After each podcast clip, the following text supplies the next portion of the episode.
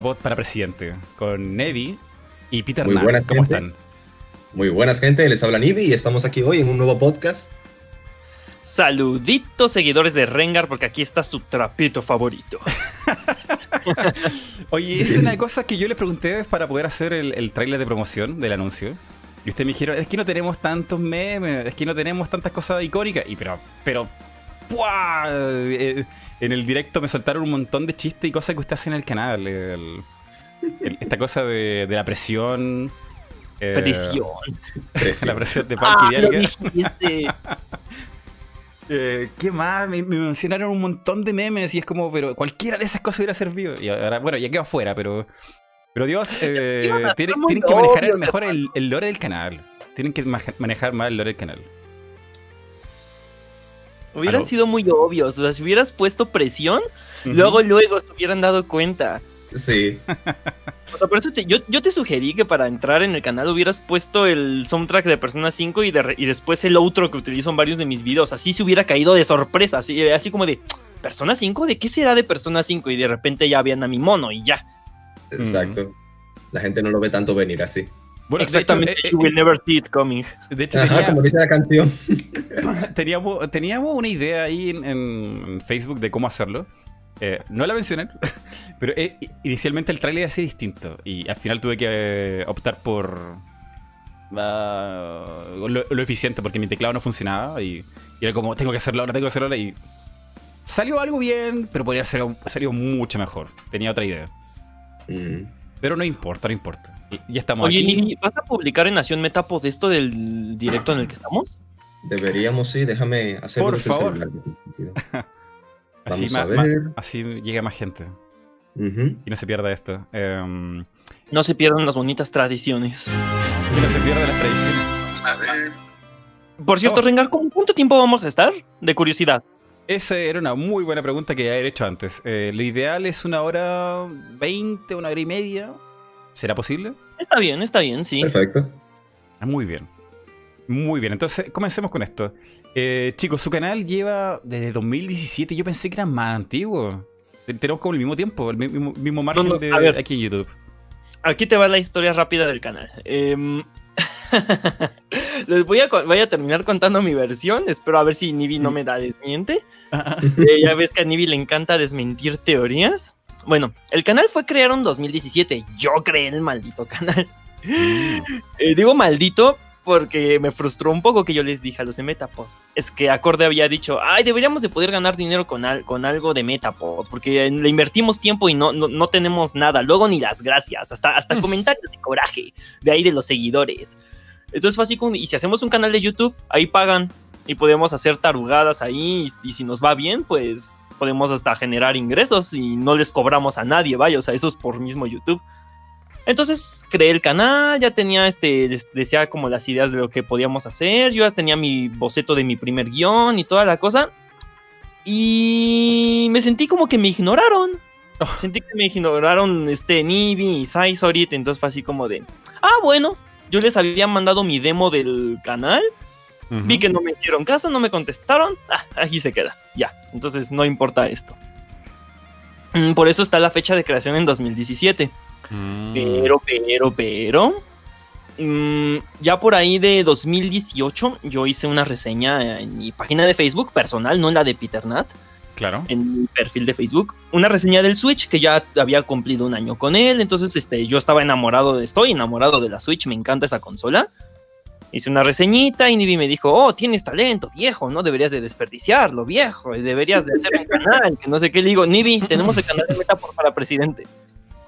Y Nibi se la pasaba subiendo videos a su firma. Y yo los veía, yo así de, están muy buenos sus videos. Y digo, y además, Nibi, tienes esa vocesota, deberías de hacerte tu propio canal. Y él, nah, yo no quiero ser youtuber, ay, no, qué oso, qué ridículo, que, ay, qué horror. Yo nunca dije ridículo, bro. bueno, tú no querías, yo estoy exagerando las cosas ahorita para que les dé risa. Em, entonces, Pero entonces Ya, partió eh, oficialmente, te- tenían videos estábamos- en 2018. sí, exactamente. Nos chuleamos los videos y en julio de 2018 fue que iniciamos con el canal, el 3 de julio, si no mal recuerdo. Ajá, ese día se subió el primer video. Fue el Wow. 28 de junio cuando yo subí la reseña del Switch en mi página personal. Me acuerdo porque es la fecha que compré el Switch. Y la hice así de rápido, bien improvisada y toda la cosa. Pero, pero, pero no subimos contenido al canal hasta el 3 de julio. Yo subí el 4, o sea, me esperé un día a que Nibi subiera el suyo para yo subir mi primer video. Y sigue sin verse ahí porque fue de Smash, entonces pues no les interesó a la comunidad de Pokémon. Intenté subir unas cosas off topic, no les interesó, entonces puro Pokémon van a tener. Exacto. Vale. La idea eh, original era tener un contenido variado de videojuegos, pero eh, los fans de Pokémon suelen ser un poquito cerrados a otras franquicias. Así que Pokémon será. Vale. Eh, entonces, todo esto era sido el, el- la versión pre-alfa, por así decirlo, partió en Facebook. Y luego saltaron a YouTube. Exactamente. Ujú, así y es. no lo considero como un alfa o algo así. Em, de hecho, pues yo siento que sin Facebook, no sé, el canal no sería lo que es ahora. No, para nada. Hmm. Primero amasaron gente en Facebook y luego esa gente lo siguió ya en YouTube, me imagino. Sí, o sea, al inicio sí nos estaban diciendo varios tipos de que seguían Metapod. Ay, ya dejen de estar anunciando su canal asqueroso, está bien feo, que no sé qué. En serio. Nos Sí, decían así esas fue al cosas. inicio. ¡Oh, qué horror! Así fue al Ya. inicio de ya, ya me tienen harto con su publicidad de su canal, ya, que, ya quiten sus chin- eh, groserías, nos decían y así. Wow. Hasta que, ¡pum! O sea, llegó un punto en el que el canal sí levantó y esa gente desapareció. O sea, ya nadie se atreve a decir nada malo del canal. Y al inicio de verdad nos decían que era un canal bastante malo varias personas. En mi firma yo recuerdo cuando subí uno de... un- no me acuerdo qué video era, era de los primeros. Lo había publicado en mi página de Facebook y me dijeron bastante malo tu video. Y yo así como de... "Ay, Este, no sé si de verdad sea malo, qué pex. ¡Qué mala onda! Ajá, pero eran varios, ¿eh? eran varios comentarios, sobre todo en Facebook, en YouTube no. Pero yo pensaba que era porque eran como muy fans los de los de YouTube. Y ya Mm. cuando de repente vimos que los videos de Nibi de los tops estaban llegando muy alto, pues nos dimos cuenta que el canal sí tenía futuro. Ujú, Así fue. ¡Wow! Eh, En mi cabeza ya mucho más tiempo, pero eh, ahora entonces desde 2018. O sea, nada, Sí, nada, nada, apenas- nada. Apenas llevamos un año y algo y unos meses. Ajá, un año y como cuatro meses, una cosa así. A ver. ¡Wow! El poder de los tops. Voy a tener que anotarlo por ahí. Pero es, es, como- eh, eh, tienen como- contenido tops y podríamos decir también guía, ¿no? Sí, como análisis, ¿serán? Porque no son tanto guías. Yo diría que tops, eh, análisis, eh, curiosidades e información también. Ah, y opiniones. Mm. Y todo acerca sobre Pokémon. Y para Casi todas las generaciones. Pues sí, eh, porque ya te dijimos, intentamos hacer de otras cosas y no pegó, así de simple. Hicimos una reseña de Fire Emblem Tree Houses y bueno, a nadie le interesó. Hasta se desuscribieron, bien las ¿Qué? estadísticas. Wow, pero, pero ¿cómo es el, el fan de Pokémon en YouTube? ¿Cómo, eh, cómo lo describirías? Ay. Bueno, mira, eso te la respondo yo. El problema es que, como dije hace un poco, normalmente el fan de Pokémon promedio de los videojuegos, que nosotros hablamos más de los videojuegos que de cualquier otra vertiente de la franquicia, suele ser muy, suele, y no, no quiero generalizar, pero la mayoría suelen ser muy cerrados a cualquier otra franquicia de videojuegos. O sea, tú le recomiendas a un fan de Pokémon cualquier otro RPG y lo más seguro es que no lo vaya a jugar. Tú le hablas de otra cosa y no, es solo Pokémon. Y a lo mucho Mm. Zelda y Mario. Sí. Mm. Pero bueno, ta- también hay de todo, ¿no? No, Pues sí, hay sí. gente que también juega de cualquier otra cosa. Y hay. Y al menos lo que sí debo decir, eso es del fan de Pokémon en general, pero al menos de nuestra comunidad yo siento que son bastante amigables y son graciosos. O sea, la verdad, yo Sí, leo un comentario, los primeros comentarios que salen en los destacados de los videos y me estoy muriendo de la risa. Eso sí no lo voy a negar. Sí, es- eso es importante porque, claro, está el, el público general de Pokémon y luego está el público que ustedes atraen de Pokémon. Es distinto. Ujú. Exactamente. O sea, el público general de Pokémon es como dijo Nibi, pero nuestros seguidores son muy. Son muy graciosos, debo de decirlo, son muy imaginativos. Uno se Sí, encuentra en los sí. comentarios llenos de chistes a cada rato. de la presión. Em, sí, porque eh, una de las cosas que se dice mucho aquí en YouTube es Hace un contenido que a ti te guste y la gente llegará. Y la gente que va a llegar probablemente sea muy parecida a ti. Mm, Si haces contenido crítico, pesado, tóxico, va a llegar esa gente. Y tendrás Sí. esa gente metida en los comentarios. Pero si Es haces contenido cierto buena onda, relajado, divertido, esa gente te va a seguir. mm. Ahora, claro, ahí hay toda una mixtura. No, no sé cómo será la realidad de su canal, pero es complicado. Sobre todo cuando son fan, fan, pero así hacernos algo, eso tiende a ser como también negativo a veces. No, en sí yo estoy muy contento con nuestra audiencia porque como dice Peter, son gente que se ve que viene a pasársela bien un rato. Si hay algo que resaltar, se resalta. Si yo cometo, por ejemplo, un error en un video, por ejemplo, en mi video más reciente, bueno, en mi penúltimo video, dije sin querer el nombre de un Pokémon en vez de otro y la gente se la pasó en el grupo haciendo memes y uno tiene que reírse porque son muy buenos memes, de verdad. Sí, son bastante buenos. El que Mm. siguen sin superar es el del poste. Ah, sí. el No, del y sí, es, ¿qué, qué, qué eso? Eh, Me, lo- me lo pusieron en las preguntas, me lo pusieron en el anuncio. Me dicen, Mike, Mira, pregunta lo el poste. yo. Creo que es el poste. Lo que pasa es que en Pokémon XY, eh, en todos los juegos de Pokémon, estratégicamente en el mapa, se pone cerca de la guardería un tramo en el No, que... Nini, estás contándolo mal. A ver, No, Nini no, no, mira, déjame lo cuento, mira, yo video yo las cosas que más odia de Pokémon. Por ahí comienzas, Nini. Espera, espera, espera, sí, ok. Entonces, yo hice un video, ok, voy a empezar por ahí. Hice un video hablando de las cosas que me molestan de Pokémon. Entonces, una de ellas era que en Pokémon XY, en todos los juegos de Pokémon, siempre cerca de la guardería hay un tramo en el que el personaje en bicicleta puede pasar por un buen tramo largo, dar muchos pasos, de forma ininterrumpida. Eso es algo que está estra- estratégicamente colocado siempre. Pero en Pokémon XY hay una parte en ese tramo largo en el que te puedes chocar con un poste y ese poste te interrumpe el proceso de crianza para el competitivo. Claro. Y yo jugando XY, yo le dediqué muchísimas horas a ese juego en su tiempo. Yo a cada rato me chocaba con ese poste y ese poste se quedó con un puesto de ese video, de las cosas que odio de Pokémon. Ah, o sea, es es como. A la gente le pareció como insignificante, pero a ti como que te marcó. Sí. No, y cuando yo lo dije en el video, para mí era solamente una cosa insignificante, pero la gente lo tomó como el gran chiste y se Wow. ha perdurado. Sí, me acuerdo que ah, eh, habían subido en la página de Pokémon Go que ya iba a salir Snivy como Pokémon. Entonces eh, eh, estaban diciendo, ya va, ya va. No, no me acuerdo cuál era el anuncio, pero estaban así como en el anuncio decía algo así como de, y ahora próximamente en los hábitats va a aparecer Sn- Snivy. Y en los comentarios estaban llenos de eso. Se dice que el depredador natural de Snivy lo son los postes. ¿Qué? Sí, la gente no paraba de comentar eso. Oh, Dios mío. Eh, entonces, es un público que eh, es fan de ustedes, pero al mismo tiempo son creadores de memes, básicamente. Sí, sí, sí, sí, sí. Están ahí a la espera del nuevo meme. Empezamos teniendo una página de memes. Mm. Pues sí, ¿qué esperabas también? sí, o sea, nuestros seguidores son de página de memes. ¿Qué, es- qué actitud esperabas que tuviera? Y, y partiendo Sí. por el nombre del canal, ¿pueden contarme de dónde viene esta cosa de Metapod para presidente? Ah. ¿Qué es eso? ¿De dónde viene? Cuéntala tú, Peter.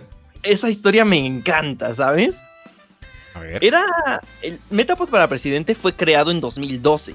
En enero de 2012. Yo me uní a Metapod en julio de 2013, me parece. Me acuerdo que cuando yo entré, Metapod, yo veía Metapod como una página grande, ¿eh? tenía 40.000 likes. Yo era así como de, ¡oh! Metapod es enorme! Y solo era el inicio, ¿eh? Porque Metapod, antes de que mataran la página de Facebook, tuvo medio millón de likes. Ay, qué triste fue perderla. Pero pues bueno, la vida sigue y nuestros seguidores están ahí. Los más fieles, vaya, y siguen regresando y regresando y regresando. Como sea, el nombre de la de Metapod salió porque en 2012 fue en 2011 estaban en precampañas de elecciones presidenciales aquí en México. Entonces veías todo para presidente. Goku para presidente, Justin Bieber para presidente, este, Spider-Man para Simi. presidente. Todo, doctor, sí, sí, sí, sí, Doctor Simi. Eh, entonces se hacían burla de, de- de todo para presidente. Y un tipo llamado Jesús se le ocurrió hacer el chiste. Fue así como de, ay, voy a, ¿qué Pokémon? Voy a crear una página de Pokémon. ¿Cuál es el Pokémon más inútil de todos? Ah, Metapod, Metapod para presidente. Y así se quedó. Así fue empezó todo. Así Entonces, empezó. todo partió por un meme que tú lo adaptaste al canal. Eh, Metapod. Mm, ¿Y ¿Por qué, por qué Lo precisamente? un chico que se llama Jesús, pero Jesús ya no sabemos nada de él. Desapareció, nos dejó la página y... ¿Tan tan? ¿Y, no se sabe por qué eligió Metapod? ¿Por, por qué, por qué el Metapod justamente podría haber sido cualquier otro Pokémon? Pudo haber sido Magikarp, quién sabe, o sea, nada más lo escogió porque era un Pokémon que se le ve como inútil, ¿no? O sea, por la legendaria batalla de Metapod contra Metapod. Entonces era como poner lo más estúpido del mundo para presidente. Exacto. Ah, Dios mío. Eh, pero ¿y no le han creado un lore después de eso? Así como, mm, no sé, Metapod promete salud y educación de calidad para todos los insectos Pokémon. De, O algo así. de vez en cuando habían unos memes así de campaña electoral y ese tipo de cosas, pero en sí, yo diría que parte de la magia de Metapod está en las personas que la administramos, porque cada uno, además de la página de Metapod, tenemos nuestra propia página personal en donde posteamos cosas de nuestra vida diaria, opiniones y eso. Y así con cada uno como que se ha ido juntando como que todas esos, todos esos pequeños chascarrillos y todas esas cosas. Y la gente conoce la página y también nos conoce a nosotros por separado. Mm. Y respecto a lo, que, a lo que preguntas, Rengar, de si lo hemos hecho, sí. O sea, cuando Metapod era más chica la página, yo publicaba mucho, a veces anónimamente, diciendo, y Metapod ahora sí va a ser tal y tal y tal. Y vamos a, a- vamos a penalizar a los nostálgicos y no sé qué tantas cosas había dicho, que iba a ser delito decir que, que, las, que las nuevas generaciones eran malas solo por mi infancia y cosas así. había dicho que vamos a legalizar la penalización del, de la nostalgia, una cosa así había dicho. Ay, los Ay, viejos tiempos. Entonces eso- ustedes eso son, es como ustedes son por ahí de los- como 2030. lo... tú- yo, yo te decía... eh, yo pensé que tú eras Meta- Metapod para presidente y dices, no, no, no, yo soy parte del gabinete. Ajá. Tienen un- un- como un equipo apoyando a, a Metapod para que salga presidente. ¿Y quiénes son los, los otros... em, ¿Cómo se dice? Eh, ¿Administradores? No, no, la otra opción es para presidente, porque me imagino que está compitiendo con alguien Metapod. ¿Cuál es su, ¿Cuáles son sus rivales? Para la elección? ¿Filososeptile? Filososeptile, no sé, no tenemos competencia, no, la hay he visto. competencia. A veces, de vez en cuando, surgía alguien que quería como hacer el chiste y creaba una página o grupo llamada Kakuna para presidente, pero O no Magikarp, ajá. como, que no pegaba. Ah, eh, ah, entonces, eh, ahí está, existe. Pero solo que no es tan popular. Exactamente. No, qué loco. eh, qué divertido que tener un, un meme así que pegue tanto con la gente. Eh, eh, Insta win. eh, la gente se va a acordar de eso para siempre. Yo tengo muchos problemas que la gente no se recuerda mi nombre. Mighty Rengar. Aparte que es como un poco largo. Y no saben escribir como Mighty o qué es lo que es Rengar. Y me ponen Mighty Gengar. me dicen Mighty Gengar. Entonces, claro, Gengar es, es es conocido, es popular, está en la serie. Rengar es de League of Legends, como que no es tan conocido. Sobre todo en la gente de Nintendo. En cambio, Mm. Metapod para presidente ya suena como una idea divertida y, y es fácil de enganchar con eso. Es una, una idea muy buena. Por Sí, lo menos te así voy a decir marketing. algo curioso. Cuando nos, cerraron una, casi nos cierran una vez Metapod para presidente, entonces hubo gente que se aprovechó de eso y crearon la misma página en Facebook con el mismo nombre, se robaron la- las imágenes y la gente pensó que ya había revivido Metapod. ¡Oh, es Metapod! Nada más vieron que no éramos los administradores que estamos en Metapod. Dijeron, no. No, está, y les decían que estaba fea su página y así. Wow. De, no, ¿dónde está Nibi? ¿Dónde está Corde? ¿Dónde está Saizorit? Esta no es Metapod. Y sí me quedé de, wow. Lo que les interesa somos también nosotros, no, no solo Metapod. O sea, el, nombre no lo es todo, vaya. Mm. Es- Eso es importante porque eso crea.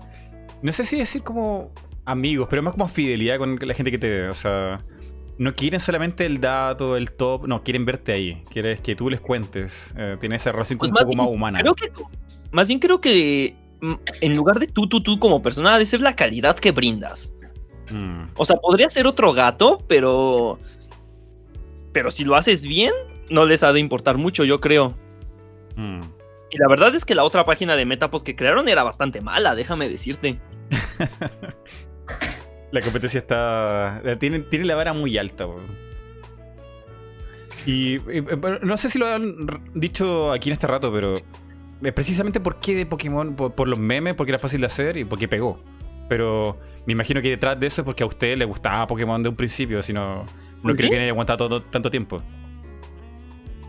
Pues sí, Pokémon es de nuestras franquicias favoritas. ¿De nuestras franquicias favoritas? ¿O es la franquicia favorita? Bueno, en mi caso sí es mi franquicia favorita. A mí también me gusta mucho. De hecho, ahorita, ah, siempre que sale una nueva generación, me quedo de, por esto me gustaba jugar Pokémon. Pero después de un rato me cansa, o sea, no, no te lo voy a negar. Este, es así como de, ah, ya me aburrí de Pokémon, necesito otro juego. Eh, y lo voy Claro, rolando. eh, Como pero lo siempre- normal y común y corriente de cualquier ser humano, yo creo, ¿no? O sea, jugar Sí. Pokémon así, pero sin intercalar con otra cosa, de ser igual, no sé, un poco cansador. Sí, Pues- exacto. Es lo que decimos Nibi y yo del fan promedio de Pokémon. Ellos aparentemente no se cansan. Sí, ya por ejemplo, ya yo terminé, ya terminamos Espada y Escudo y ya, ya yo por ejemplo estoy teniendo, ya le estoy echando el ojo a otro RPG que le traigo muchas ganas. Mm. Yo ahorita sí voy a estar un buen rato con Pokémon porque ahorita sí no sé qué más jugar. Vaya. y pero seguro en un rato cuando me canse voy a volver a Smash o algo así, este o algún otro ju- juego nuevo que salga. Mm, Tengo ganas de terminar el Fire Emblem Three Houses. Muy buen Ah, juego, sí, muy sí, bueno. sí. Sí, Three Houses es una obra maestra. No sé si una obra maestra, pero es eh, alcanza muchas cosas que lo anterior Fire Emblem moderno en 3DS no... No, alcanzaron. problema- Yo digo, sí le doy un 9 de 10 a ese juego. El problema de ese Fire Emblem es que, wow, está tan bueno que la gente va a tener demasiada expectativa con el siguiente. También. El También. mayor problema que tiene Three Houses realmente son los gráficos. Fuera de eso, para el género que es, está muy bien. Mm.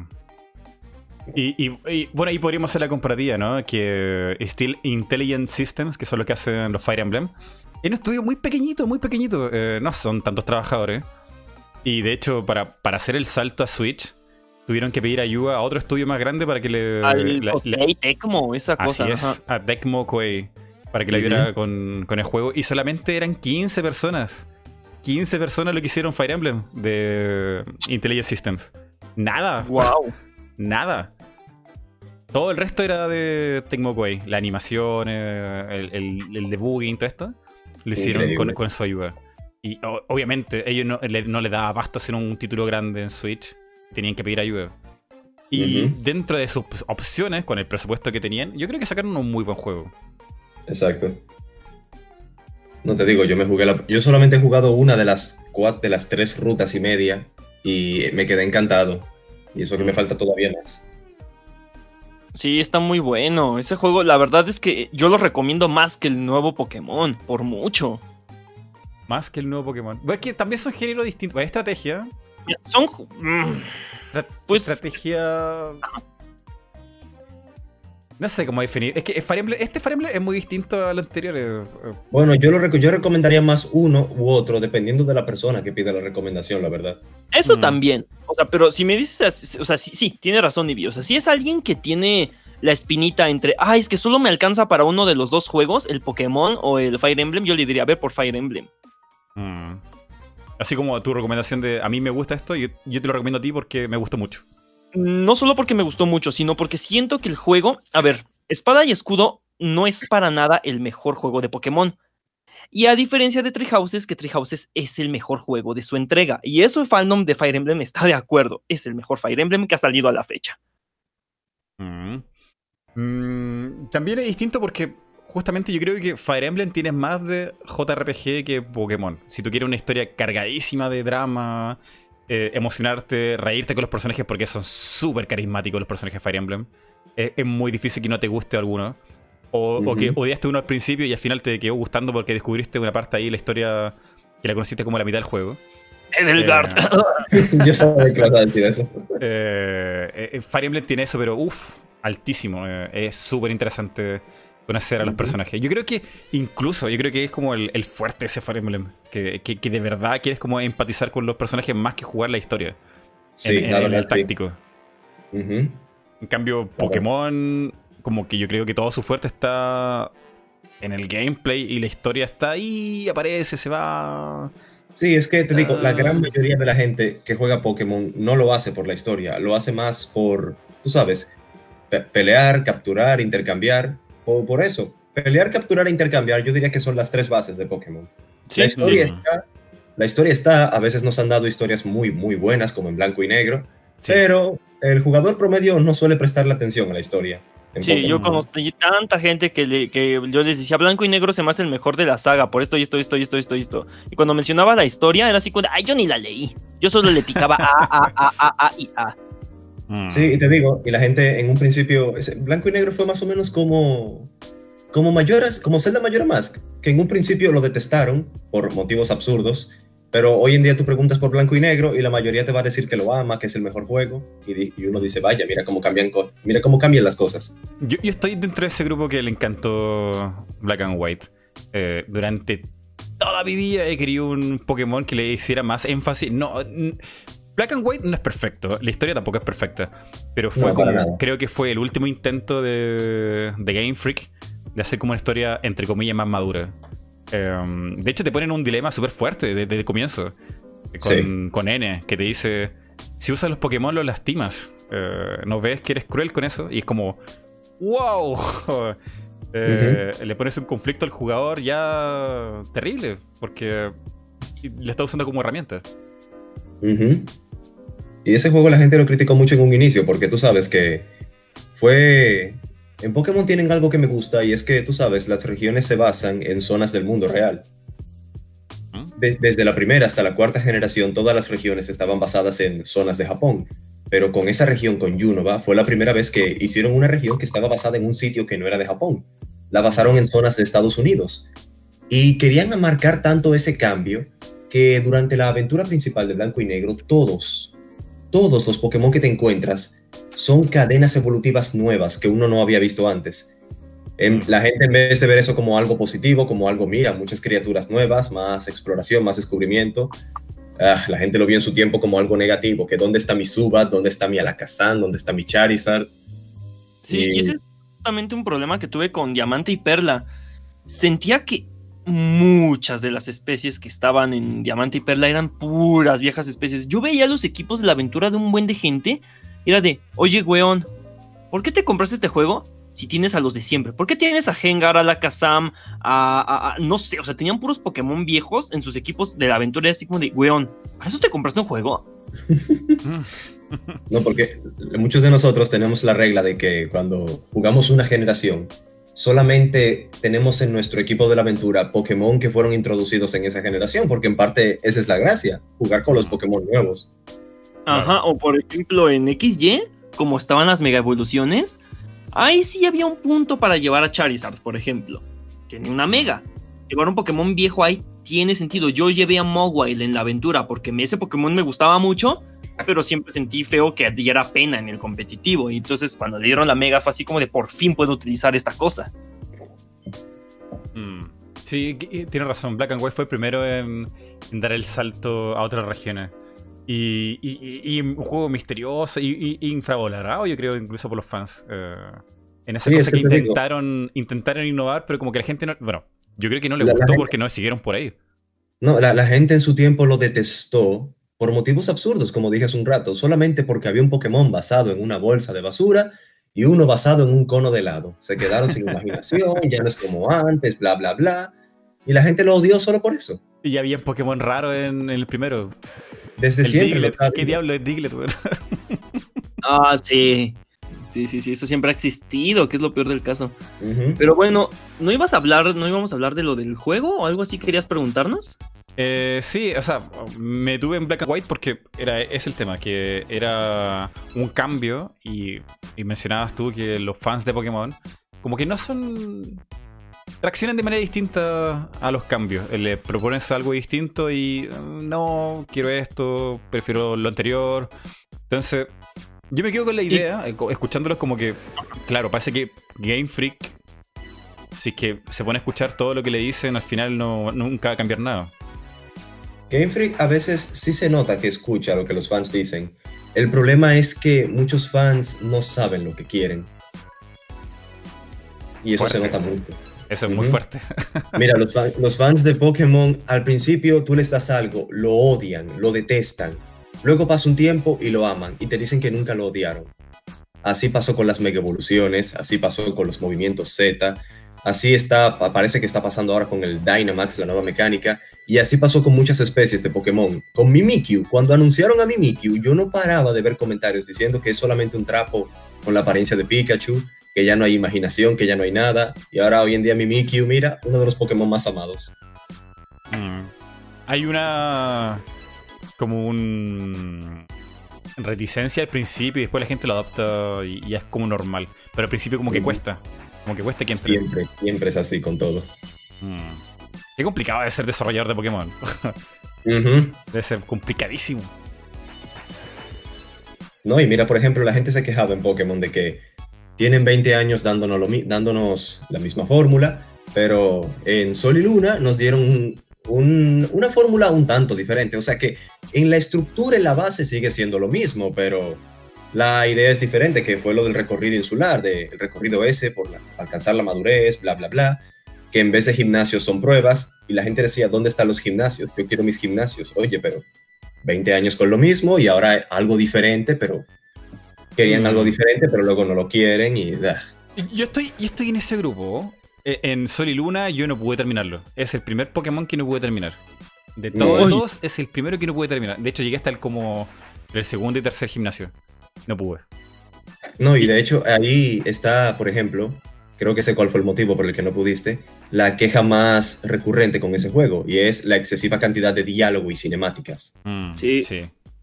Te digo, y ahí se nota que ellos por lo menos escuchan parte del feedback, porque en Espada y Escudo los diálogos y las cinemáticas no son tan, tan pesados como en Sol y Luna. Además, te, te lo los puedes saltar puedes algunos saltar. tutoriales.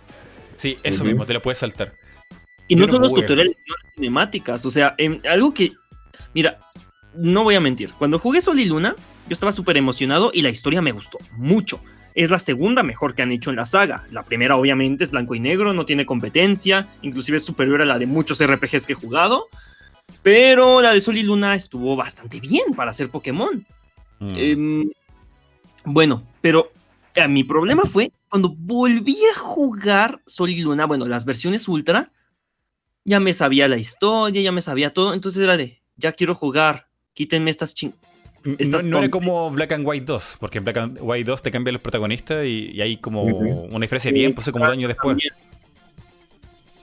Sí, o sea, en Blanco y Negro 2 al menos es una historia diferente, pero aquí es, en Ultra Azul y Ultra Luna es la misma, nada más que empeorada, a mi parecer. Para mí es peor esta cochinada que hicieron de la historia de Sol y Luna. Era tan buena la original. Fue terrible para mí jugar ese juego. Mm. Es de los que menos me ha gustado haber tocado. So- salvo algunas cositas. Me gustó, por ejemplo, los minijuegos que le pusieron a Ultrasol y Ultraluna. Pero, ay, no. Es, en sí es un juego que con pinzas lo vuelvo a agarrar.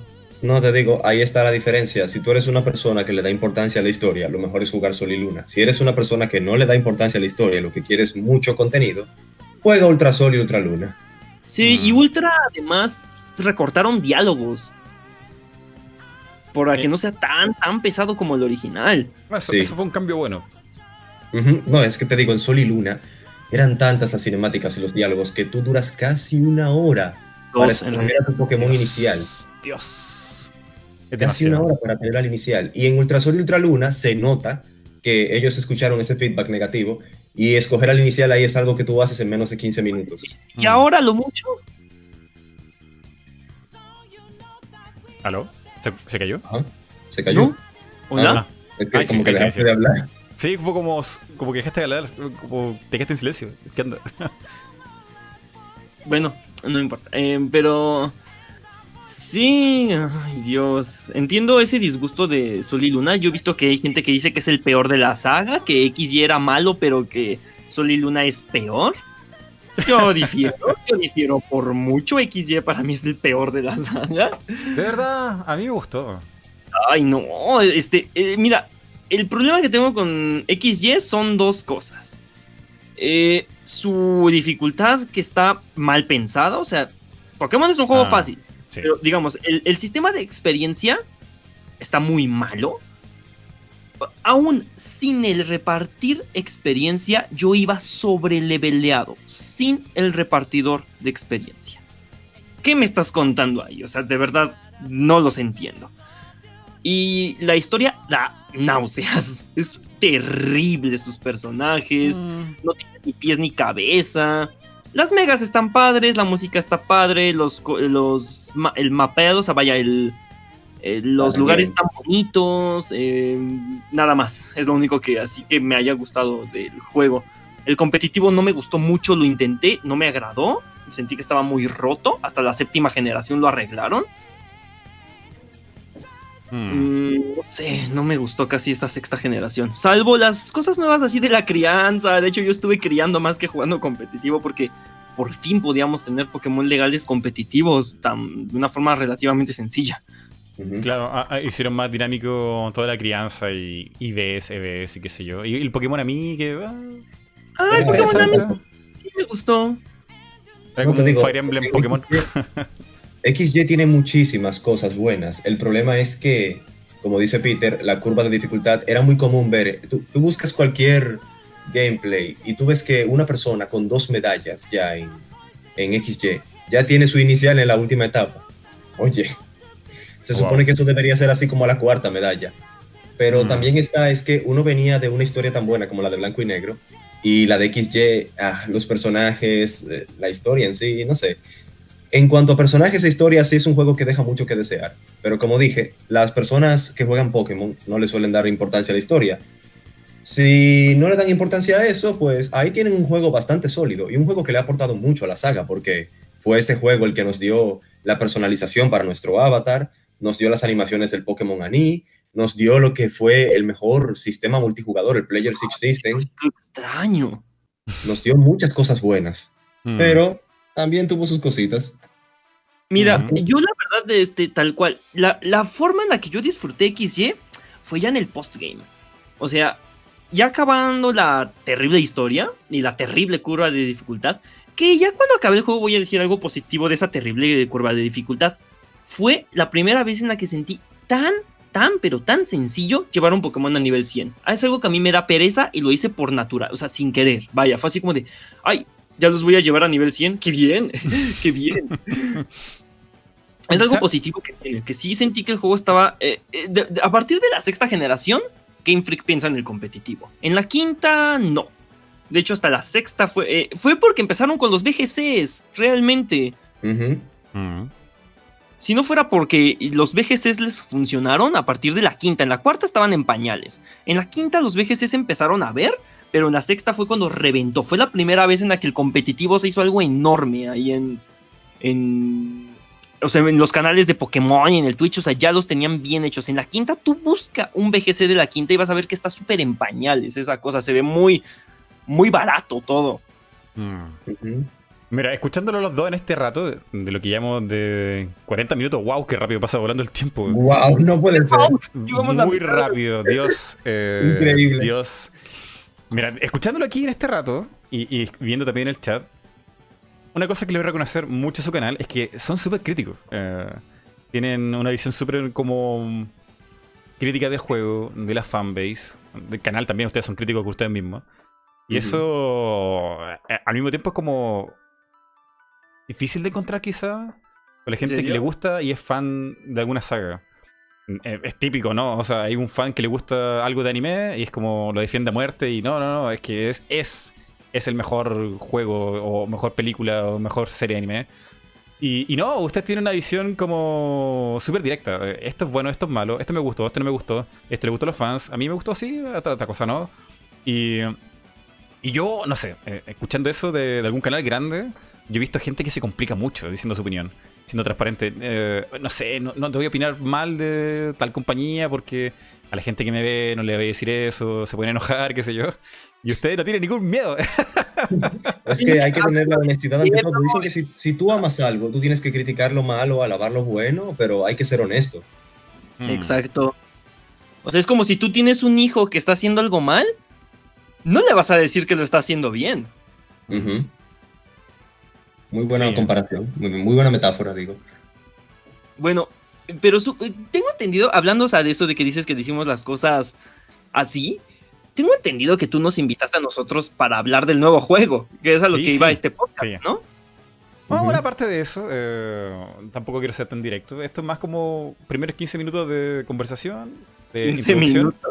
Sí, Primeros nos, 40. nos- nos fuimos muy rápido eso. Y, y después más charla, más relajado, lo que venga entre medio. Eh, Exacto. No, no, no soy mucho de pauta, la verdad. Si la conversación está buena, yo sigo ahí y, y después ser otro día, otro día podemos hacer otro podcast, no sé.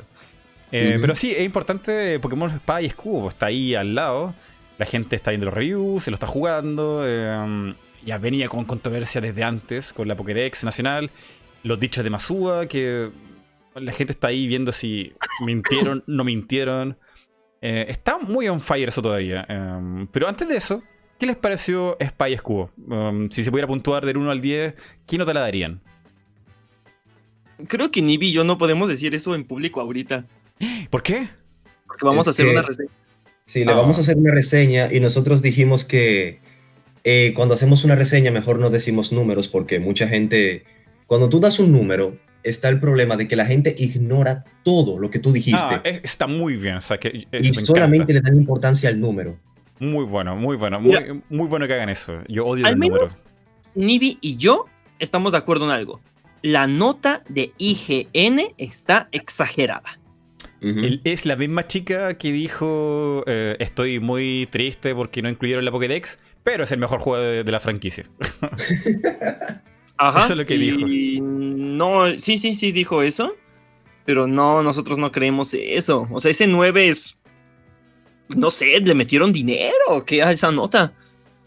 No, IGN es muy raro con, con su review. Eh, es muy extraño lo que pasa ahí. Mucho. Sí, han habido muchas polémicas ahí. Sí, bueno, que tampoco, no sé, hay, hay gente que le gusta mucho los reviews de IGN y, y mucha otra gente que definitivamente no, no los toma en cuenta. Yo creo que la mayoría no, no lo toma en cuenta.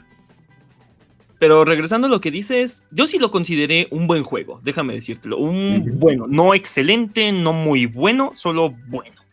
Un buen juego.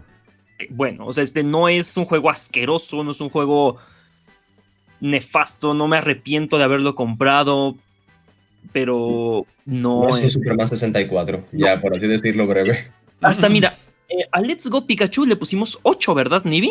Sí. Voy a decirlo un poco, va a sonar un poco feo, pero hasta siento que Let's Go Pikachu cumple un poco mejor varias cosas que Espada y Escudo. Algunas, di- o sea, para lo que es Pokémon Let's Go, o sea, no estoy diciendo que Let's Go sea mejor que Espada y Escudo así abruptamente, sino que al menos las metas las alcanza para lo poco que ofrece el juego, vaya, o sea, porque el juego tampoco te ofrece el santo grial. Pero pues digamos que si tu meta es correr un kilómetro en 20 minutos en- y, y no eres atleta profesional y lo logras, está bien, por decirlo así. Mm. Es complicado puntuar Está Pokémon Go. Es, es lo que queremos llegar, Nibi y yo. Let's Go está bien logrado. Es lo que dijimos en la reseña. Está bien logrado, punto. Y, y la pregunta del millón que todo el mundo se hace, ¿te parece que los desarrolladores mintieron con que la razón de por qué recortar el, eh, la Pokédex nacional era para darle más calidad a las animaciones y modelos 3D? ¿Te parece que es una, eh, es una verdad o es una mentira? Yo diría que en parte, por un lado parece que sí hicieron un esfuerzo, pero como que el esfuerzo como que no se nota del todo.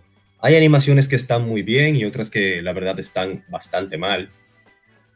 Está el famoso ejemplo de doble patada y es algo que también pasa con todos los ataques que son así, multigolpeo, que golpea más de una vez.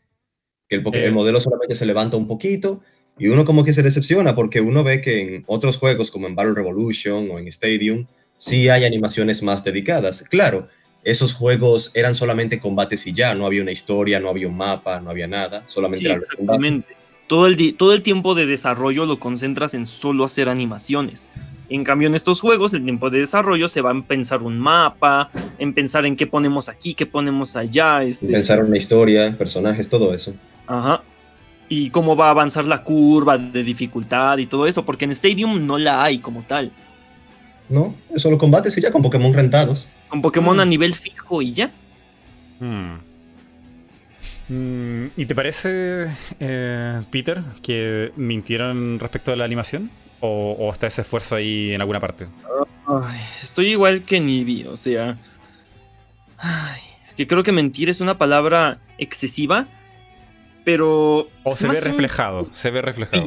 Se ve reflejado, no mucho, realmente. O sea, sí se ven todas las animaciones revampeadas, por decirlo así. O sea, se ve que sí trabajaron en todas. Unas las reciclaron de Let's Go. Pero todas las animaciones los ataques son nuevas. De los ataques, dije. O sea, no, no de cómo atacan los Pokémon. O sea, si tú usas lanzallamas, no es el mismo lanzallamas del 3DS, por decirlo así. Se ven los shaders. O sea, todas las animaciones se ven muy brillosas, se ven muy, muy coloridas. Es de algo que no hacían en el 3DS. Sí se ve ese revampeo, por decirlo así. Creo que es la palabra más adecuada. No sé cómo decirlo en español, tal cual. Eh, Como un remasterizado. No, no es remasterizado. No sé Peter, qué palabra usar. Peter, Revamp. calma. en inglés. Ajá. Peter, la gente no sabe lo que significa revamp. ¿Qué Sí. es revampizar? ¿Revamperizar? Revamp- Hacer un revampeo. ¿Qué es un revamp? Revitalizar. Como que volver a hacer algo desde el inicio. Eh, Es que no sé cómo decirlo. mm, No, es que en revamp es bustear algo que ya existía. Mejorar. Ya, ya, ya, ya. Bueno, sí se ve que pues, como que rehicieron, ajá, como que retocar las cosas. Mm, hay varias que las hicieron desde cero de las animaciones de los ataques. No, ojo, no, no estoy diciendo que sea lo mismo a que el Pokémon como que agarra y abre la boca y, de ahí lanza el ataque. No, no, no. O sea, yo estoy me refiriéndome a lanzallamas, trueno, varias de esas. Varias están rehechas, otras están retocadas. Unas se ven muy bien, hay otras que sí te quedas como de por qué las hicieron así. Este, si vas a rehacer las animaciones, hay unas que me quedé de. Pudiste haber acercado al Pokémon para que diera la finta de que está pegando. Hay otras que están haciéndose ataques de cerca y no los terminan de acercar. Hay otras que sí lo hacen. O sea, y me pregunto por qué la inconsistencia. Mm, sí, es un juego súper inconsistente. Yo me acuerdo en, en mi stream, cuando estaba jugándolo, que habían Pokémon, cuando tú los derrotas, se desmayan, cierran los ojitos y tiene una animación como de. como que se están apagando, así como. como que se están yendo en un sueño. Y algunos Ah, otros Pokémon ¿algún? no lo tienen. No lo tienen, no, no lo incluyeron en la animación. Como que siguen No, no, sonriendo no, es ahí. que eso depende, e- eso en parte depende de la especie también. Yo noté aquí que con dos especies de las nuevas les pusieron cuando se debilitan los clásicos ojos de espiral del anime cuando un Pokémon se debilita. Dije, oh, vaya. Pero es algo que depende de la especie Sí, también. eso, eso depende de la especie. Mm. Eso depende mucho de la especie. Entonces, o sea, por una ejemplo- justificación. Pues la justificación es como para demostrar cómo vive la especie, vaya, o sea, y hay unas que como que no le tienen tanto énfasis en cuando se debilitan. Por ejemplo, ¿has visto la de Slowbro? Eh, ay, no me puedo me Slowbro se tarda en reaccionar. Slowbro se tarda en reaccionar que lo debilitaron. Tiene esa. Hasta el lento para eso.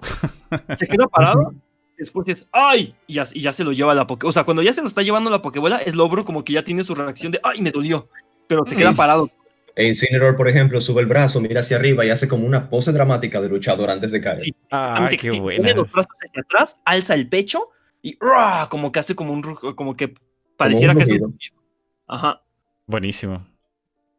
Eh, pero sí, es, es inconsistente en algunas cosas Pokémon Sword y Shield.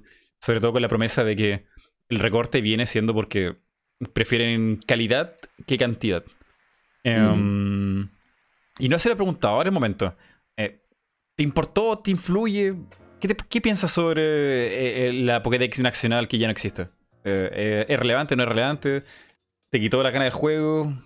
¿Qué, qué- Bueno, mira, voy a responder yo primero. En un inicio eso me decepcionó, la verdad.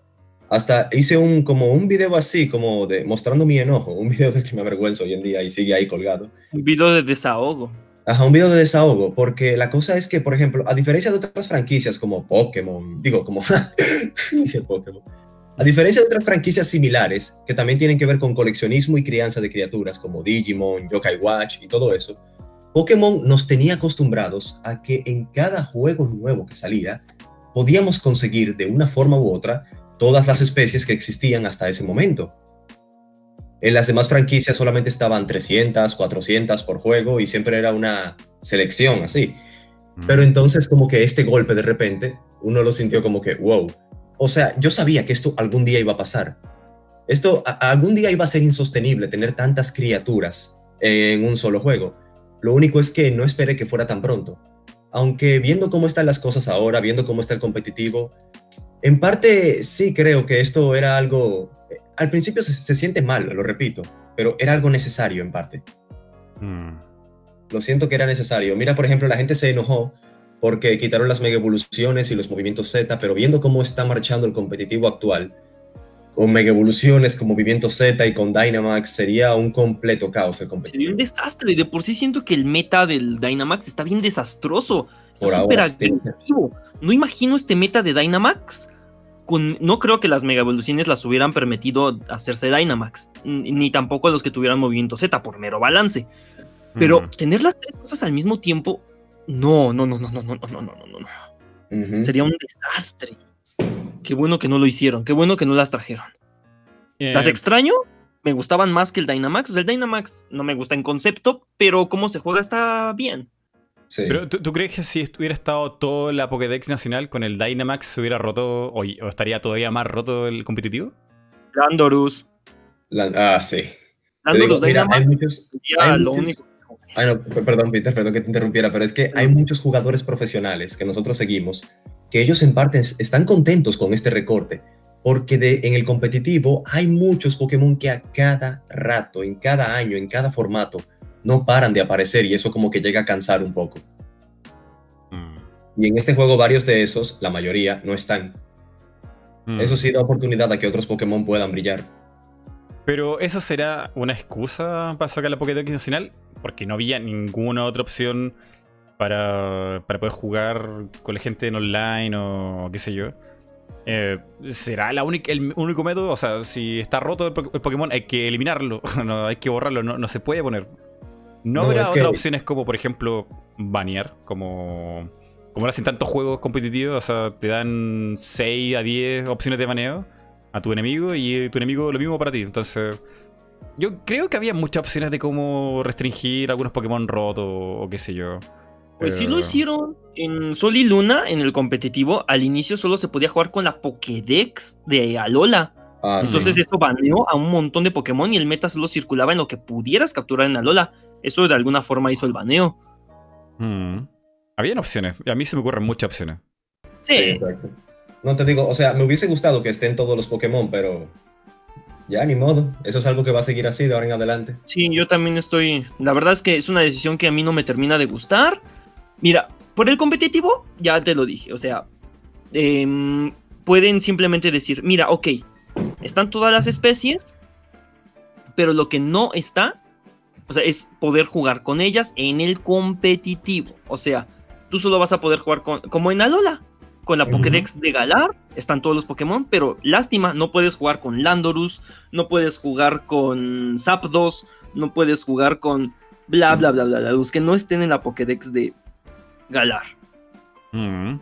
Y, y sobre este- todo este tema de que ellos no tenían el tiempo suficiente, no tenían los recursos para hacer todas las animaciones, para poder invertirle en, en- en- en el balanceo y qué sé yo, que fue una de las razones que también mencionó Masuda. Dijo, no podemos meter a todos los Pokémon porque sería mucho trabajo balancearlo. Y sería mucho trabajo, ¿qué más dijo? Eh, pa, pa, pa, pa, pa, pa. Eh, hacerle las animaciones a cada uno.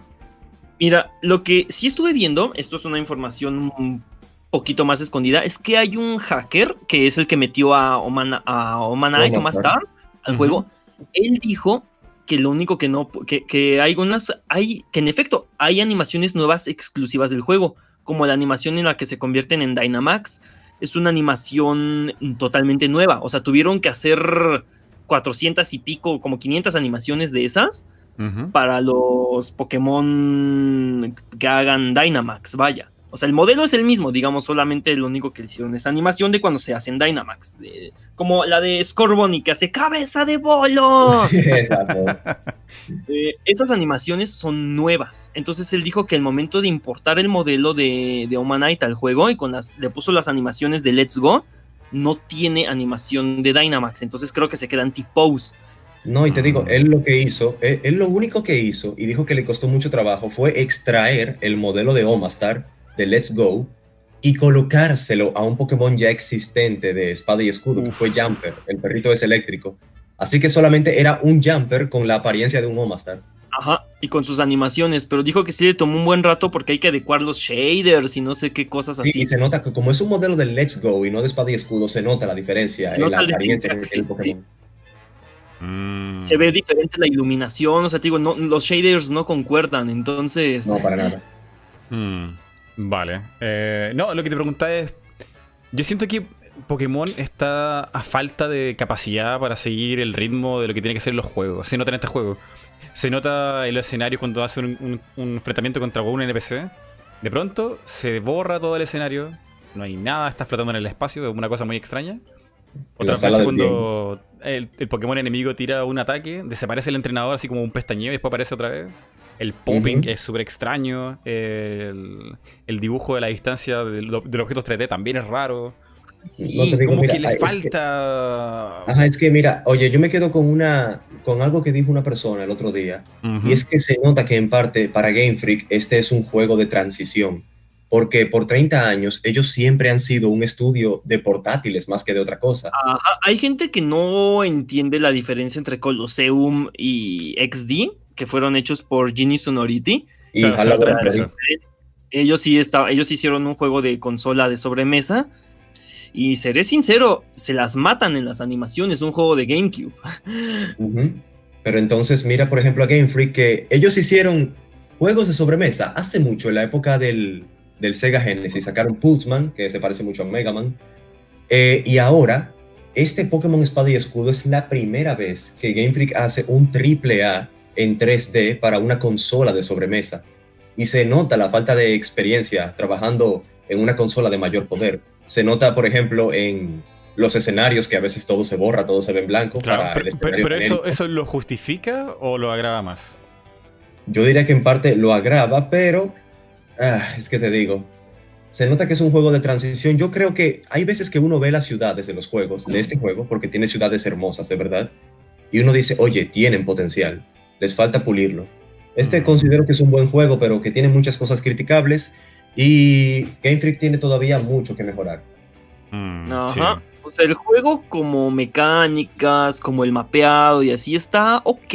O sea, no es la gran cosa. Está decente. Mm. Pero sí, o sea, este. mm, También se siente que quisieron recortar, como dices, este, el contenido del juego para pues mapear mejor o cosas así, este, para no perder el tiempo con con cosas que luego no van a terminar pelando, o sea, este, eh, y eso es, mira, las ganas de esos recortes se notan desde la sexta generación. ¿Por qué? Uno, hicieron un tweet, no me acuerdo quién de Game Freak, que no sé si fue el mismo director, que dijo que se les hizo muy complicado adecuar todo, que el código fuente ya estaba súper gigantesco y que adecuar todo eso en el juego fue un, es un desastre y bla, bla, bla, bla, bla. Que hay muchos objetos que ya, este, por ejemplo, las gemas elementales de la quinta generación no volvieron a la sexta, Mm. Solamente la gema normal. solo la gema normal. Siguen estando en el código del juego y todo, pero no volvieron, no las decidieron poner. Mm. Otra cosa, en, en la sexta generación no incluyeron varios Pokémon, incluido uno de mis favoritos, Misdrevos. Me encanta ese Pokémon. Yo estuve un buen rato sin Misdrevos en la sexta generación. Y yo estaba molesto por eso. Entonces era así como de, ¿en serio metieron al estúpido de Gengar? ¿Y no a Misdrevos? Y, y era así como de, ya me tiene hasta el gorro Gengar. Ya, ya, ya, de verdad, supérenlo. Y generación tras generación, de verdad, no lo superan. Ese Pokémon nunca lo van a sacar de las Pokédex este, regionales. Yo ya me voy aceptando esa realidad, ni a Charizard. Pero venga, o sea, en la sexta generación yo sentí por primera vez lo que fue un recorte. Yo no podía tener a varios de los Pokémon que me gustaban, que no estaban en la Pokédex de XY, hasta que salió el Pokébank. Mm. Entonces, Y eso fue como cinco meses después. Ajá. Entonces, les seré sincero, no me dolió lo de la Pokédex Nacional porque yo ya estaba prevenido, yo ya sabía lo que iba a pasar. Y te digo, se veía venir. En la séptima generación, ¿ves lo que hicieron?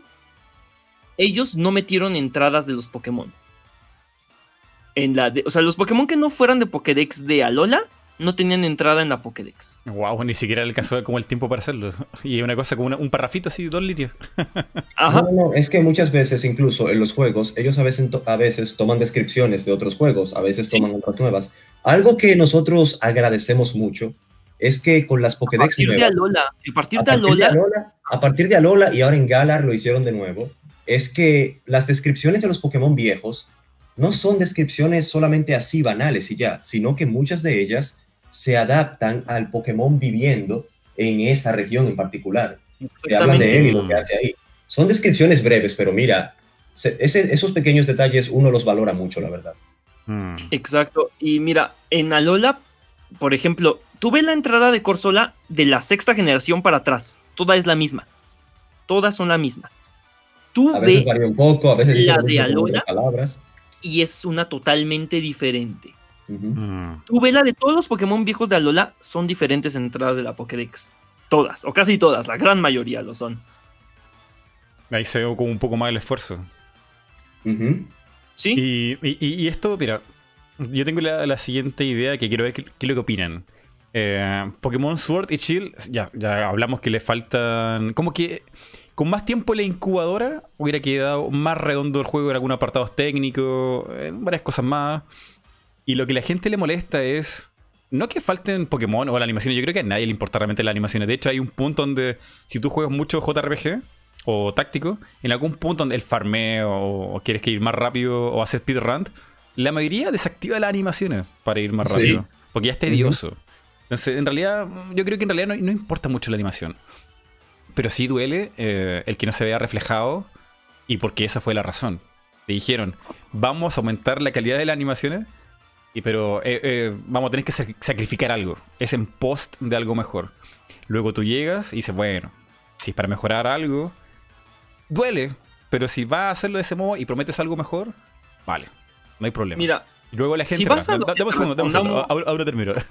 la gente va al juego, lo ve, lo prueba. Y solamente de entrada ya ves los dientes de sierra, el mal dibujado, el popping que es como wow. O sea, caen del cielo los Pokémon o, o salen del piso. Eh, en el agua, algunos Pokémon como que no, no, no reflejan que estén nadando. Es como. Es demasiado, o sea, mucha, es demasiada evidencia como para negarlo. Pero. ¿sabes qué? A eso a la gente no le importa. Le, le No. importa como el, el- el engaño o... No sé si engaño, también es muy fuerte la palabra, pero que no se vea. Entonces la gente se empieza a cuestionar, ¿realmente fue esa la razón? ¿O es que habían otras prioridades de por medio? La gente se pregunta eso porque al mismo tiempo que estaban haciendo este juego, eh, dividieron el equipo de Game Freak en dos. Que es el Town, que um, estaba el equipo 1, el equipo que tenía prioridad, lo- los veteranos estaban ahí. Y la nueva generación de Game Freak la metieron en este juego. Exacto. Y, y, bueno, y esto me tardé un montón de tiempo en encontrarlo. Por, por fin alguien me ayudó en Twitter a encontrar la cita. Pero un trabajador de Game Freak lo confirma. Y viene de una revista dentro de todo igual conocida. Que lo tradujo. Que dice, para Game Freak, la prioridad no es Pokémon. La prioridad son las nuevas IPs. Y por eso están metiendo más gente en el otro equipo, el equipo 1, que es el que hicieron Town. Y en Ah, el equipo me acuerdo 2 de esa cita. tienen al equipo de Pokémon Sword y Shield. Entonces, a mí me, me entra todo el sentido esto porque, claro, o sea, tienes que hacer un juego difícil que es como Pokémon Sword y Shield, que son muchas cosas nuevas para el equipo, el dibujado, el popping, qué sé yo. Y en vez de darle prioridad, para que quede bien, para que quede bonito, se te ocurre hacer, dividirlo en dos. Dos, juegos en paralelo. Me parece una locura. No, no No, te hacer digo, eso. es que, mira, Game Freak en los últimos años tuvo un problema muy grande y es que ellos como desarrolladora son pequeños, no son tan grandes como por ejemplo Square Enix. Mm. Eh, entonces, a e- ellos, este, este juego está en desarrollo desde el 2016. En 2016 ellos terminaron de lanzar Sol y Luna, pero al mismo tiempo estaban desarrollando Ultra Sol y Ultra Luna. Estaban desarrollando Let's Go, estaban desarrollando Espada y Escudo, y ahí surgió lo del equipo secundario desarrollando Town. Demasiados proyectos para una desarrolladora que no es tan grande, que Mm. se nota que sí necesitaba más, wow, mejor, mejor organización. Inyectar más gente y hacer el estudio más grande, sí, obvio. Sí, Pero no yo lo pienso lo mismo. Ujú. O haber hecho lo que hizo Intelligent Systems. Eso, Que- eso. O sea, si, si, si no te daba el tiempo para hacer el juego, pide Sí, si ayuda, te daba otra mucha gente. lata, exactamente. Si te daba mucha lata, eh, lo de hacer al- algunas animaciones, lo que sea, si no te sientes adecuado para trabajar en sobremesa, pues co-desarrollalo con alguien. Pero es que también em, algo que me molesta es esa necedad de querer sacar un juego cada año de Pokémon. Y es que el problema es que los juegos de Pokémon, por todo lo que tiene la franquicia, son juegos que no pueden retrasarse. La gente Exacto. decía, si lo hubiesen retrasado al 2020 hubiese salido mejor, pero es que está, está todo el merchandising que hay detrás. Tiene que Y estoy- estrenarse el juego con el anime, con las cartas, con los juguetes, con todo. Mm. Ese es otro problema. O sea, acaba el anime de blanco y negro y empieza al mismo tiempo que sale el juego de la sexta generación. Acaba la sexta generación y al mismo tiempo que sale la- el juego de séptima generación, sale el anime de séptima generación. ¿Y ahorita qué pasó? Eh, Salió Espada y Escudo y ya está empezando el nuevo anime. Mm. Entonces, por eso no pueden retrasar un juego de Pokémon. Entiendo esa parte porque el pero- mundo se consume en dinero. El dinero es dinero, el dinero es dinero. Yo creo que eso eh, todo el mundo lo tiene claro. O sea, Pokémon no es solamente un juego, es una franquicia de merchandising. Así, uff, hay camiseta ahora, hay comida, Hay peluche, cafés de Ujú. Pokémon en Japón. Hay café. interior. Sí, sí, sí. Um, entonces, tienes razón, no, no lo pueden atrasar. Pero, pero si te falta fuerza de desarrollo, al menos no divide el equipo en dos. Exactamente, exactamente. Yo pienso lo mismo. O sea, si, si, si, si quieres rushear el juego, por favor, Pokémon Company, inyectale más dinero a tu juego y no seas tan avaro. O sea, tienes la, la empresa más rica del mundo, la, la- la franquicia que genera más dinero. No seas codo, por favor. O sea, si quieres sacar un juego al año, que un juego de Pokémon al año. Un juego de Pokémon se vende lo mismo que un Zelda. Y un Zelda sale cada seis años. Mm. Ese es mi problema con el, o sea, con respecto al desarrollo. Mira, es algo separado si el juego de Pokémon es bueno a las malas administraciones que han habido ahí. El juego de. Pokémon Espada es decente, pero eso no quita que detrás hayan habido un montón de cosas malas. Mm. Cuando Sí. nosotros hagamos la reseña, vamos a aclarar eso. Nosotros estamos evaluando el juego como un juego. No estamos evaluando qué hizo Game Freak bien. O sea, qué, si nos importa si Game nos vale un cacahuate si Game Freak es un estudio grande o pequeño. Nos vale un cacahuate si Game Freak no le inyectó más dinero o no. Vamos a evaluarlo como lo que es, lo que es un juego. ¿Cumple con lo que debe el juego? Mm. Sí, y es una de las cosas que mucha gente comenta, ¿no? Eh, dicen, bueno, en, en- en portátiles no importaba la animación ni tanto detalle técnico porque finalmente la pantallita era mm, pequeña, la consola también era humilde en sus características. Eh, no era necesario. No era necesario llegar a ese nivel de tan tanta portento gráfico. Pero ahora que Ujú. está una consola de mayores prestaciones, mucha Sí, gente se imaginó, oye, ahora puede ser que hagan algo increíble como lo está haciendo Nintendo en otra IP. Nintendo está renovándose, pero uff, pero a paso gigante todo. Porque Ujú. le han dicho, Nintendo siempre hace lo mismo, Nintendo es todo igual. Y, ya sale un Zelda Breath of the Wild que es, pero, no sé, la antítesis de todo lo, lo, lo otro Zelda. Sale un Mario Odyssey que, lejos de tratar de hacer un, no sé, un New Super Mario Bros. algo, dicen, queremos hacer el, el verdadero sucesor de Mario 64. Ujú. Luego tienen Sí. más juegos. Tienen, tienen muchos juegos de Nintendo que se están renovando. Incluso Fire Emblem, que es un estudio pequeñito. Yo siento que, que sí, que es- es- dentro de lo que pudieron hacer, yo siento que sí se renovaron. Se Ahí está la a, El. Fire, Emblem, el Fire Emblem iba a salir en 2018 y tuvieron que retrasarlo. Exacto, Pero lo retrasaron. juego que se puede retrasar. Pero sí, o sea, eh, la- lamentablemente, como dijo Nibi, Fire Emblem sí se puede retrasar. Pokémon, no. O sea, no, no es. Por nosotros, por mí, que se retrase.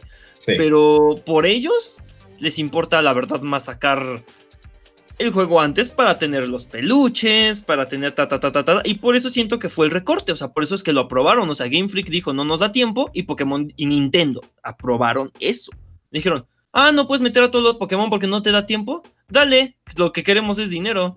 O- Ojo ahí que eh, Pokémon se reparte, no sé si ustedes manejan esa información porque no tengo aquí a mano, pero Pokémon se reparte como entre tres o cuatro empresas, ¿no? Eh, se reparte entre Nintendo, de Pokémon Company y Game Freak, pero Nintendo es dueña del 51%. Ah, no, sí, el, el mayoritario. Ma- eh, Ajá, Nintendo o lo sea, aprobó. Nint- Mira, si Pokémon fuera a caer o algo así, Nintendo tiene todo el derecho de decir, ¿sabes qué, Game Freak? Te quito a ti de hacer Pokémon y se lo doy a Monolith Soft, a otra empresa que me haga el juego. Si yo quiero, tú no lo haces. Entonces Pokémon, muchos están diciendo, y vi un comentario por ahí aquí en el chat de, ay, es que Pokémon sigue con la mediocridad, y si ustedes siguen comprando, el spam de siempre que hacen, este, de, lo, lo he visto en un montón de canales de Pokémon cuando hablan de espada y escudo, ese spam, ese copypasta de, están premiando la mediocridad, están premiando que Pokémon siga siendo una franquicia floja, a este paso ustedes van a matarla, están haciendo un copypasta, algo así que dice. Bueno. mm, a lo que voy es que Nintendo no va a dejar que Pokémon muera.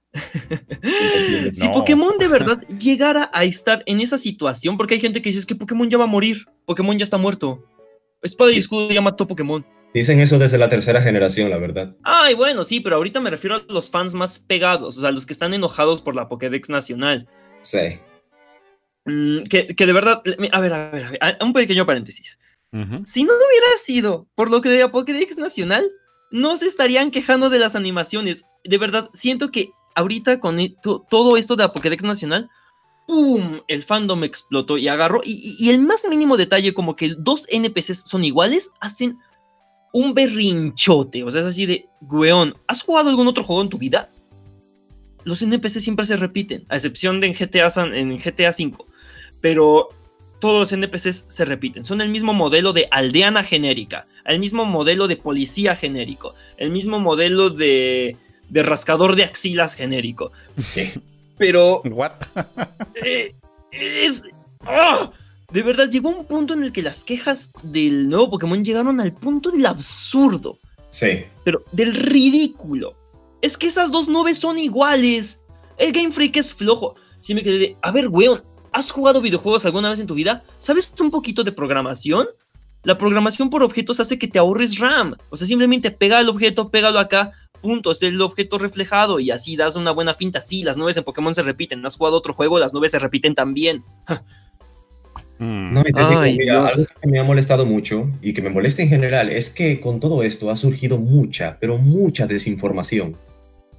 Por ejemplo, qué curioso que inmediatamente dijeran lo de la Pokédex Nacional, hubo un post en 4chan que se viralizó diciendo que se hizo un datamine de Sol y Luna y se encontró que en Pokémon Sol y Luna hay un modelo del personaje de Lily por cada una de las cuatro islas. What? Y dicen, y dicen que supuestamente esto hace que el código del juego se codifique y se, y se, y se lea y se relea más de 100 veces. Oye, eso era desinformación, todo eso era mentira. Sí hay un modelo de Lily por cada isla, pero en parte, y esto lo dijo una de las personas que hace datamine cada vez que un juego sale, que se llama creo que Kurt, tengo ahí su cuenta de Twitter, que él dice que esto es una forma del juego para poder cargar más rápido, porque Sol y Luna fue uno de esos juegos que llevó casi ya al límite la capacidad del 3DS. Mm. Y se notaba en parte porque la- en una 3DS normal las pantallas de carga eran largas. Eran muy largas. Y es, hacer eso hacía que las pantallas de carga y que los procesos no fueran tan largos. Pero la gente swapping, esa es el, los dos juegos que hacen swapping en el 3DS son Smash y Sol y Luna. Esa, esa cosa, como dice Nibi, está exprimiendo al máximo la memoria. Agarra y toma la memoria que está reservada de la consola, de la RAM del sistema, la vacía y la utiliza para el juego, para sacarle la más No, mínima y, gota. y- y- y es Pero cosa que entonces, espera, compares espera, eh, con no, Sol y Luna, son, es visible. Pero oye, oye, el problema es que la gente no sabe eso, lo que Peter acaba de decir, y solamente dicen, ¿qué? ¿Cuatro modelos en vez de uno solo? No, ellos no saben programar, no saben hacer nada. Oye, es muy Mm. fácil hablar a través de la ignorancia. Ah, Sí, y eso, la justificación por la que usaron el mismo modelo varias veces es para que la carga sea más rápida. O sea, el archivo está cerca, simplemente lo jalas de más cerca. A ver, dime, em, si, en, si en la tienda de tu casa te venden eh, todo y te queda dos cuadras, ¿vas a ir al Walmart que te queda a siete cuadras a Mm, comprar las cosas? No. mm, sí, eh, tú- es complicado. ¿Tú te fuiste es- de viaje a otro país y vas a regresar al Walmart de tu casa solo para comprar la misma cosa? Es, es difícil la, la comunidad de Pokémon, sobre todo cuando- cuando están enojados. eh, se reparte desinformación. Hay comentarios que, no sé, eh, más que razonar, eh, van para otra cosa y, y al final es. Hay mucha toxicidad, te digo, mucha, mucha toxicidad. Al Yo final- a cada rato, yo, yo defendía que la comunidad de Pokémon no era tan tóxica como la gente decía, que hay comunidades que son más tóxicas. Pero luego de todo lo que ha pasado este año, wow, ya yo no puedo defenderla como comunidad diciendo que no es tan tóxica, porque este, este asunto ha sacado lo peor de la comunidad. Pero de, defíneme de tóxico. ¿Qué, ¿Qué, es ser alguien tóxico eh, en, en, Pokémon? Eh, o sea, mira. Decir lo que no te gusta y decir, cállense, esta es la verdad, o, o si, no, simplemente mira, criticar. Tóxico, por ejemplo, mira, te voy a poner un ejemplo. En 2016 estaba emitiéndose el anime de Pokémon XY y XYZ. Ese anime tuvo mucha popularidad de este lado del charco porque mucha gente pensaba que era como una especie de pseudo shonen o algo así, que Pokémon ya había dejado, entre comillas, de ser infantil. Entonces en ese anime estaba el personaje de Serena, un personaje que se hizo muy popular. Mm. Era un personaje... Es- es la del beso, ¿no? Sí, exacto, esa misma. Era un personaje muy básico. Para mí es un pésimo personaje, la verdad, muy mal escrito, que solamente está ahí para estar enamorada del protagonista y poco más. Casi no tiene desarrollo, casi no. Era divertida, Nibi. O sea, Nah, sí, pero entonces, estoy ¿cuál de es el acuerdo. problema? El Estoy de problema acuerdo es con que- eso, pero era divertida. Ajá, ya sigue. el problema es que hubo un episodio en el que hubo un baile, entonces la gente se enojó porque en ese episodio Ash no bailó con Serena y ¿qué hicieron los fanáticos de eso? Se pusieron a acosar y a insultar a la escritora de ese episodio. por redes sociales. ¿Qué hicieron aquí con el asunto de espada y escudo? A Masuda, a Omori, a mucha gente, en todos los tweets que hacían y en todo, le mandaban amenazas de muerte, que lo despidan. Hubo, una hubo algo que pasó recientemente, que hubo una muchacha que dijo que está esperando el juego con ansias y lo dijo con una foto de un peluche de Bailiff, la evolución de Chikorita. Masuda, eh, en su fue en Twitter, Masuda le dio like, pero ¿qué pasa? Que Bailiff no está en la Pokédex de Galar, no está en Espada y Escudo. Ay, no. Hubo mucha gente que vio eso y se puso a decir que Masuda, y me perdonan por la palabra porque estamos en YouTube, tú sabes. Eh, no, no, no, No, no, mejor no la digo, mejor no la digo. no. siempre. No, no, mejor no. Dio un sinónimo muy elegante, nada No, más. eh, ¿Es la letra P? ¿Empieza con la letra P? Eh, P, P word. es como, la, es como la U, las uvas, pero dicho en inglés y le quitas la primera letra, la fruta.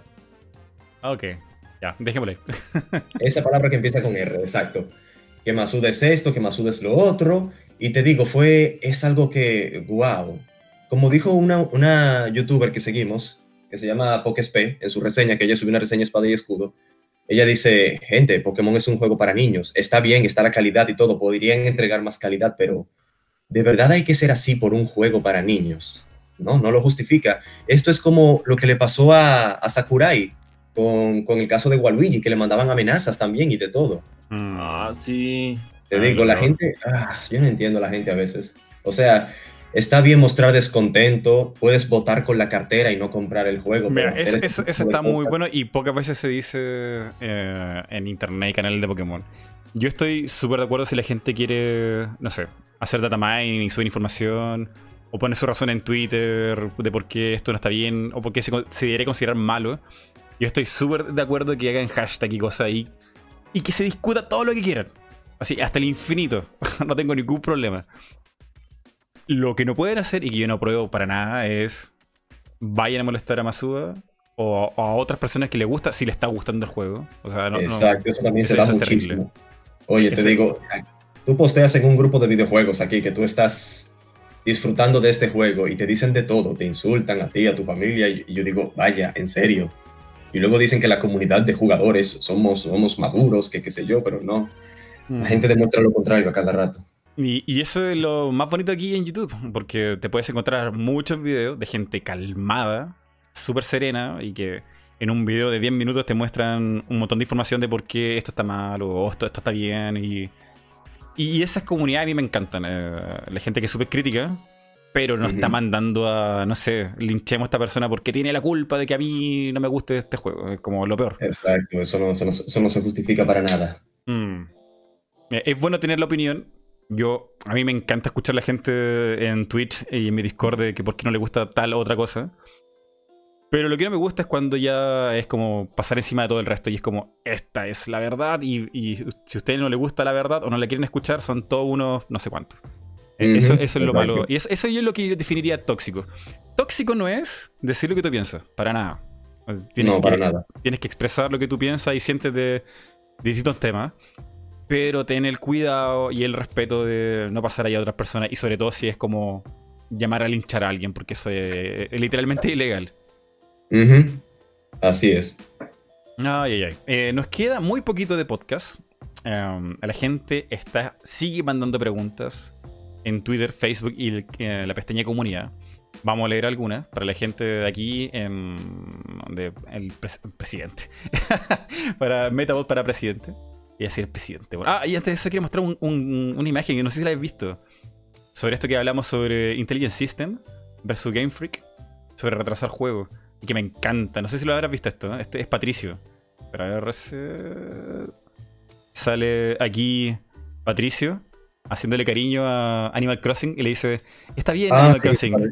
Eh, tú parte o, sa- o sal cuando tú te sientas que quieres hacerlo. Y al lado Sí, está sí, el, el episodio de la carrera de caracoles. Sí, y hay una piedra. El, la- la- el caro- el caracol de Patricio y la piedra. Y está al lado Bob Esponja con el gorrito de Game Freak. Dice: "Ap- Apresúrate, apresúrate, que ya viene la Navidad. Viene la Navidad, sí, yo shit". sé cuál es. Sí, sí, sí, así básicamente fue. O sea, igual con el Fire Emblem, tranquilo, no te apresures. con la voz de Patricio. Y así mismo. Em, ya, le damos algunas preguntas de la gente. Para que no, no, no nos vayamos tan tarde. Em, a ver. Peter, te voy a mandar un enlace. Aquí Ajá. en. ¿En Hangouts, Facebook o en Hangouts? En Hangouts. ajá. Para que lo revise y me ayude a elegir preguntas. Yo voy a elegir las de Twitter y Facebook. Y a Nibi no le mandar nada porque tiene un computador que no, no le permite abrir nada. Bueno, en el celular aquí más o menos sí tengo algo Ah. más decente. Vale, entonces te voy a pasar el Mándalo por el Facebook. Mándalo por el Facebook, en el chat ese que teníamos. Dale, voy a abrirlo aquí. Y mientras, en quiero saber algo que no sé si lo ha comentado en su canal. ¿Cuál es su Pokémon favorito? Ya me puedo imaginar cuál es el de Peter. Bueno, la- Mm, Yo sé que tú tienes, tú tienes una respuesta en tu mente. Te digo que esa, esa respuesta está equivocada. Ah, no, Sí, ¿cómo estás es posible? equivocado. He vivido Mi engañado. Pokémon favorito, creo, creo, creo, creo que si solo escojo uno, es Tapu Koko. ¿Coco? Ah, que no jugaste a Lola, lo siento. O sea, ese no es el. Pokémon legendario que te salva en un inicio de la caída del puente. El, el amarillo. Es que como una estrellita. No, No, el, no, el que parece no un gallo más o menos. Ya, lo voy a buscar, es no un- importa. El- es que es un tótem. Es el tótem amarillo. Mm, ¿Y por qué? Es como un poco random, ¿no? O sea, es como los cuatro tapus representan a los tótem, o sea, algo de Alola, tú sabes, tradición hawaiana, y Ajá. también tienen la forma de un animal. Ha- Hay que analizarlos un poquito para entender bien su diseño, porque hay que verlos en movimiento. Mm, lo voy a poner en pantalla. Bueno, aquí está los dos enlaces. Le puse el de la comunidad de YouTube. Está la de Facebook.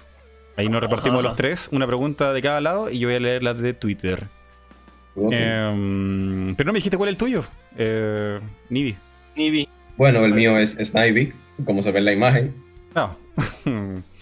Era obvio. ¿Y cómo? No, no, no. Me confunde, weón.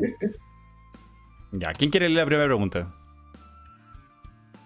Oh, a ver, este. Alfonso Don Lucas Vadillo. Ese lo tengo agregado en Facebook y por eso le voy a responder a él, porque luego hablo con él, entonces pues vamos a aprovechar que estamos aquí en directo. Que él nos sigue bastante, Nibi. De hecho, creo que tú también lo tienes agregado, pero bueno, no importa. Alfonso Don Lucas dice que creen que, que- que- eh, creen que Game Freak retrase respecto a todo lo que mintieron. Este, para los próximos juegos de Pokémon, es decir, que dediquen más tiempo a animaciones, escenarios, armar una buena historia, la reincorporación de la Dex nacional, por, por qué recursos tienen y de sobra. En mi humilde opinión, hay dos escenarios, Game Freak y The Pokémon Company, teniendo excelentes ventas, deciden compensar a los fans, regresando de todo lo que le deben en futuras entregas, o los siguientes juegos estarán igual de recortados o peor, con carencias, bla, bla, bla, bla. Dios mío, ¿Qué esa es la pregunta. Ajá, bueno, de- eh, y al final, después de todo, o sea, de- de- de- haciéndose la prisa para que lo lancen a las personas, igual, porque igual las personas lo comprarán, yo creo que viendo la situación pasará lo segundo. ¿Qué opinan? O sea, dice que qué opinamos respecto a... Ahí no hay como 10 preguntas en una. Mm, Nos está dando como dos opciones a escoger, este... Entre, bueno, dice que en su opinión hay dos escenarios, que Game Freak lo retrasa y le hacen caso a los fans o que siguen Ajá. con el camino de mediocridad que según está diciendo él. Ajá. Yo creo que van a seguir como están. Porque le dio bastante bien al juego en ventas. Bueno, yo la verdad para el futuro tengo buena expectativa para la novena generación.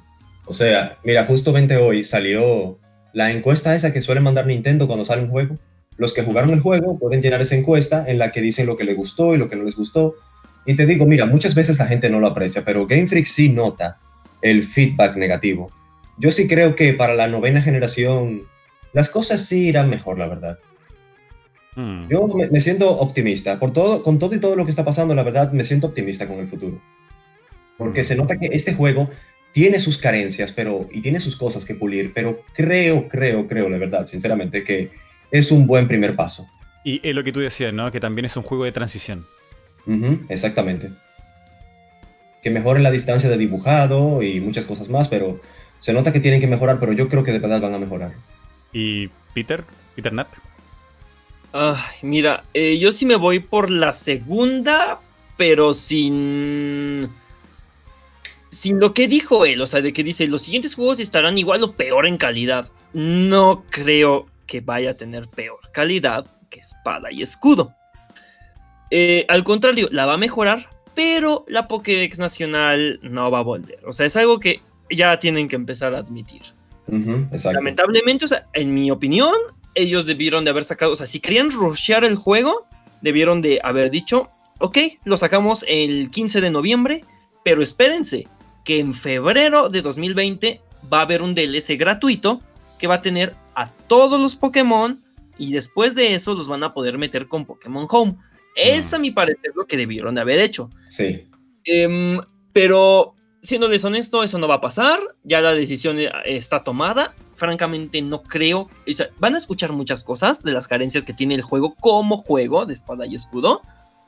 Como que, por ejemplo, a mí me da asco que el popeo de los Pokémon te aparecen en la cara. Han habido varias veces que he estado en la bicicleta y Uy, ¡pum! sí. spawnea el Pokémon en mi cara y entra en combate.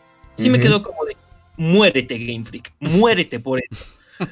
Pero en general el juego como juego está bien, o sea, son esas pequeñeces tan grandes, pero no siento que sea todo el juego, o sea, no siento que por eso ya sea un juego catastrófico, pero sí tienen que, ay, arreglar eso. Yo sí esperaría que para el próximo juego hagan que los Pokémon, está bien que se popeen las cosas, muchos juegos lo hacen, pero no te las popean en la cara. Mira, en el pasto yo no tengo problema que el Pokémon popee. Porque tú ya estás advertido que el pasto es zona insegura, o sea, zona donde mm, si tú entras estás en peligro. Hmm. Como siempre, me en, todo- molesta- en todos los juegos. En-. Ajá, o sea, yo no tengo problema que si me voy acercando al pasto me popee un Steelix tamaño gigante. No, siempre y cuando no me lo vaya a topar, o sea, chocando. O sea, una vez que tú te acercas al pasto ya estás advertido, ahí van a popear. Pero en, el, en medio del mapa, en medio de andar, en bicicleta, y para colmo, escogieron a los Pokémon más fuertes.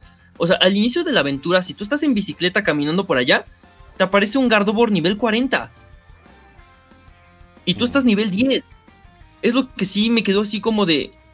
Weón, no, O- eso o- no o- se hace. O en la misma bicicleta te, te das una vuelta en U y te viene el Pokémon encima, no hay cómo reaccionar. eso me pasó. Eso no me molesta, porque al menos es como que estaba a tus espaldas. Vaya, o sea, y tú en la vida real no puedes ver a tus espaldas. Y muchos juegos pasa. O sea, tú te das la. Me pasó en persona, por ejemplo. Me di la vuelta y ¡pum! Había una Shadow atrás de mí. Y fue así como de. Y no me molestó porque estaba detrás de mí. Vale, vamos por otra Te digo, pregunta. eso, eso es algo que se puede mejorar mejorando la distancia de dibujado. Si tú ves, Son tú ves que cosas ese totalmente arreglables. Se pueden si mejorar. tú Sí. ves que ese está ahí, pero desde lejos, tú perfectamente puedes moverte y evitarlo. Pero tú Exacto. te acercas, te aparece en la cara, no, no hay forma de evitarlo. Tienes Mm. que tener unos reflejos súper agudos. O sea, sí se puede evitar, pero Dios mío, te aparecen como a 3 metros de distancia. Si, si lo logras evitar es porque estabas con los reflejos activos. Si tú estabas como en un plan más tranquilo de la la la la la, estoy seguro, sí te toma por sorpresa. Y eso me parece muy mal. Y algo que yo noté del juego es que, por ejemplo, en Fire Emblem Three Houses, y algo que de verdad no entiendo cómo Game Freak no hizo, es que todos los videojuegos tienen modelos con polígonos más baja de calidad. ¿Por qué Game Freak no hizo eso? Observen ustedes bien los modelos y nunca aumentan la calidad cuando se acercan. A lo mucho el filtro. O sea, lo que se ven pixeleados y los dientes de sierra sí se aclaran. Pero el modelo es el mismo. O sea, pudieron haber hecho un modelo de baja resolución para los Snorlax, para los Steelix, para los Garbodor y que tuvieran una distancia de dibujado más atrás, así que se vea súper poligonal que ni se va a notar porque está a lo lejos. Y ya cuando te acerques se vaya cargando más y más el, a detalle el modelo. Así se puede arreglar eso. Son así de cosas sencillas y que son totalmente mejorables y que lo hacen bien, sobre todo otros juegos. Eh, no hay Exacto. problema con eso. Tú ves Mira, el aquí hay una Treehouse. pregunta que me gustó mucho. ¿Cómo? Aquí hay una pregunta que me gustó mucho de Gabriel Alejandro Corona Ruiz, que dice, ¿qué aspectos mantendrían de espada y escudo y cuáles retomarían de entregas anteriores para la siguiente entrega de la saga? Qué buena pregunta. Eh, eh, sobre todo el, el área silvestre. Eh, yo creo que un Ujú. acierto. Un acierto 10 Sí. de 10. De hecho, digo, es tan, sí. tanto así, tan bueno el, el, el- el- el área silvestre, que yo las primeras dos horas estuve ahí atra- atrapado, investigando, explorando, y se me olvidó completamente que existían medallas.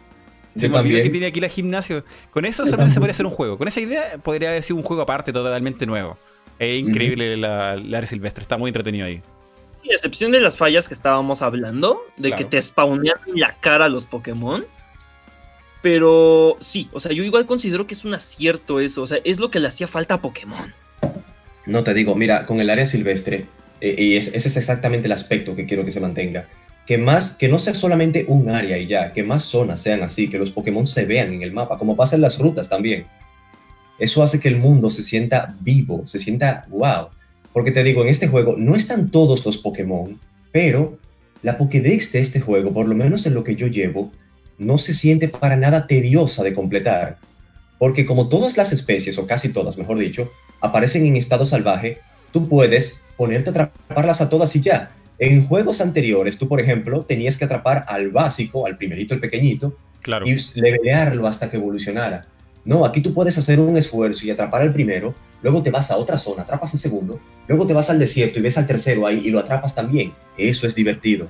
Así Mm. sí da gusto completar una Pokédex. Sí. Y te digo, le da naturalidad al mundo. Exacto, o sea, porque en todos los otros juegos de Pokémon, tú jamás te encontrabas un Butterfree salvaje. Tú jamás te encontrabas una evolución de al final de la del ave, region- del ave regional. O sea, y acá sí se siente más vivo. Y algo que me gustó un montón es que los Pokémon te atacan, solamente se te quedan viendo, escapan de ti. O sea, se siente que está vivo el mundo. Exacto. Eso depende de la especie de ellos también, eso me encantó. O sea, ¿han visto el video del Kirlia bailando? Sí. El que gira, ¿no? Ajá. Y el que gira. O sea, empieza a girar y empieza a bailar con el entrenador. Empiezan a los dos- girar los dos. Ese, esa animación no la tenía Kirlia en los juegos anteriores. Y tú intentas eso, por ejemplo, con un tiranitar y el tiranitar se te va a tirar encima. Exactamente. Ahí hay cariño. Ahí hay cariño.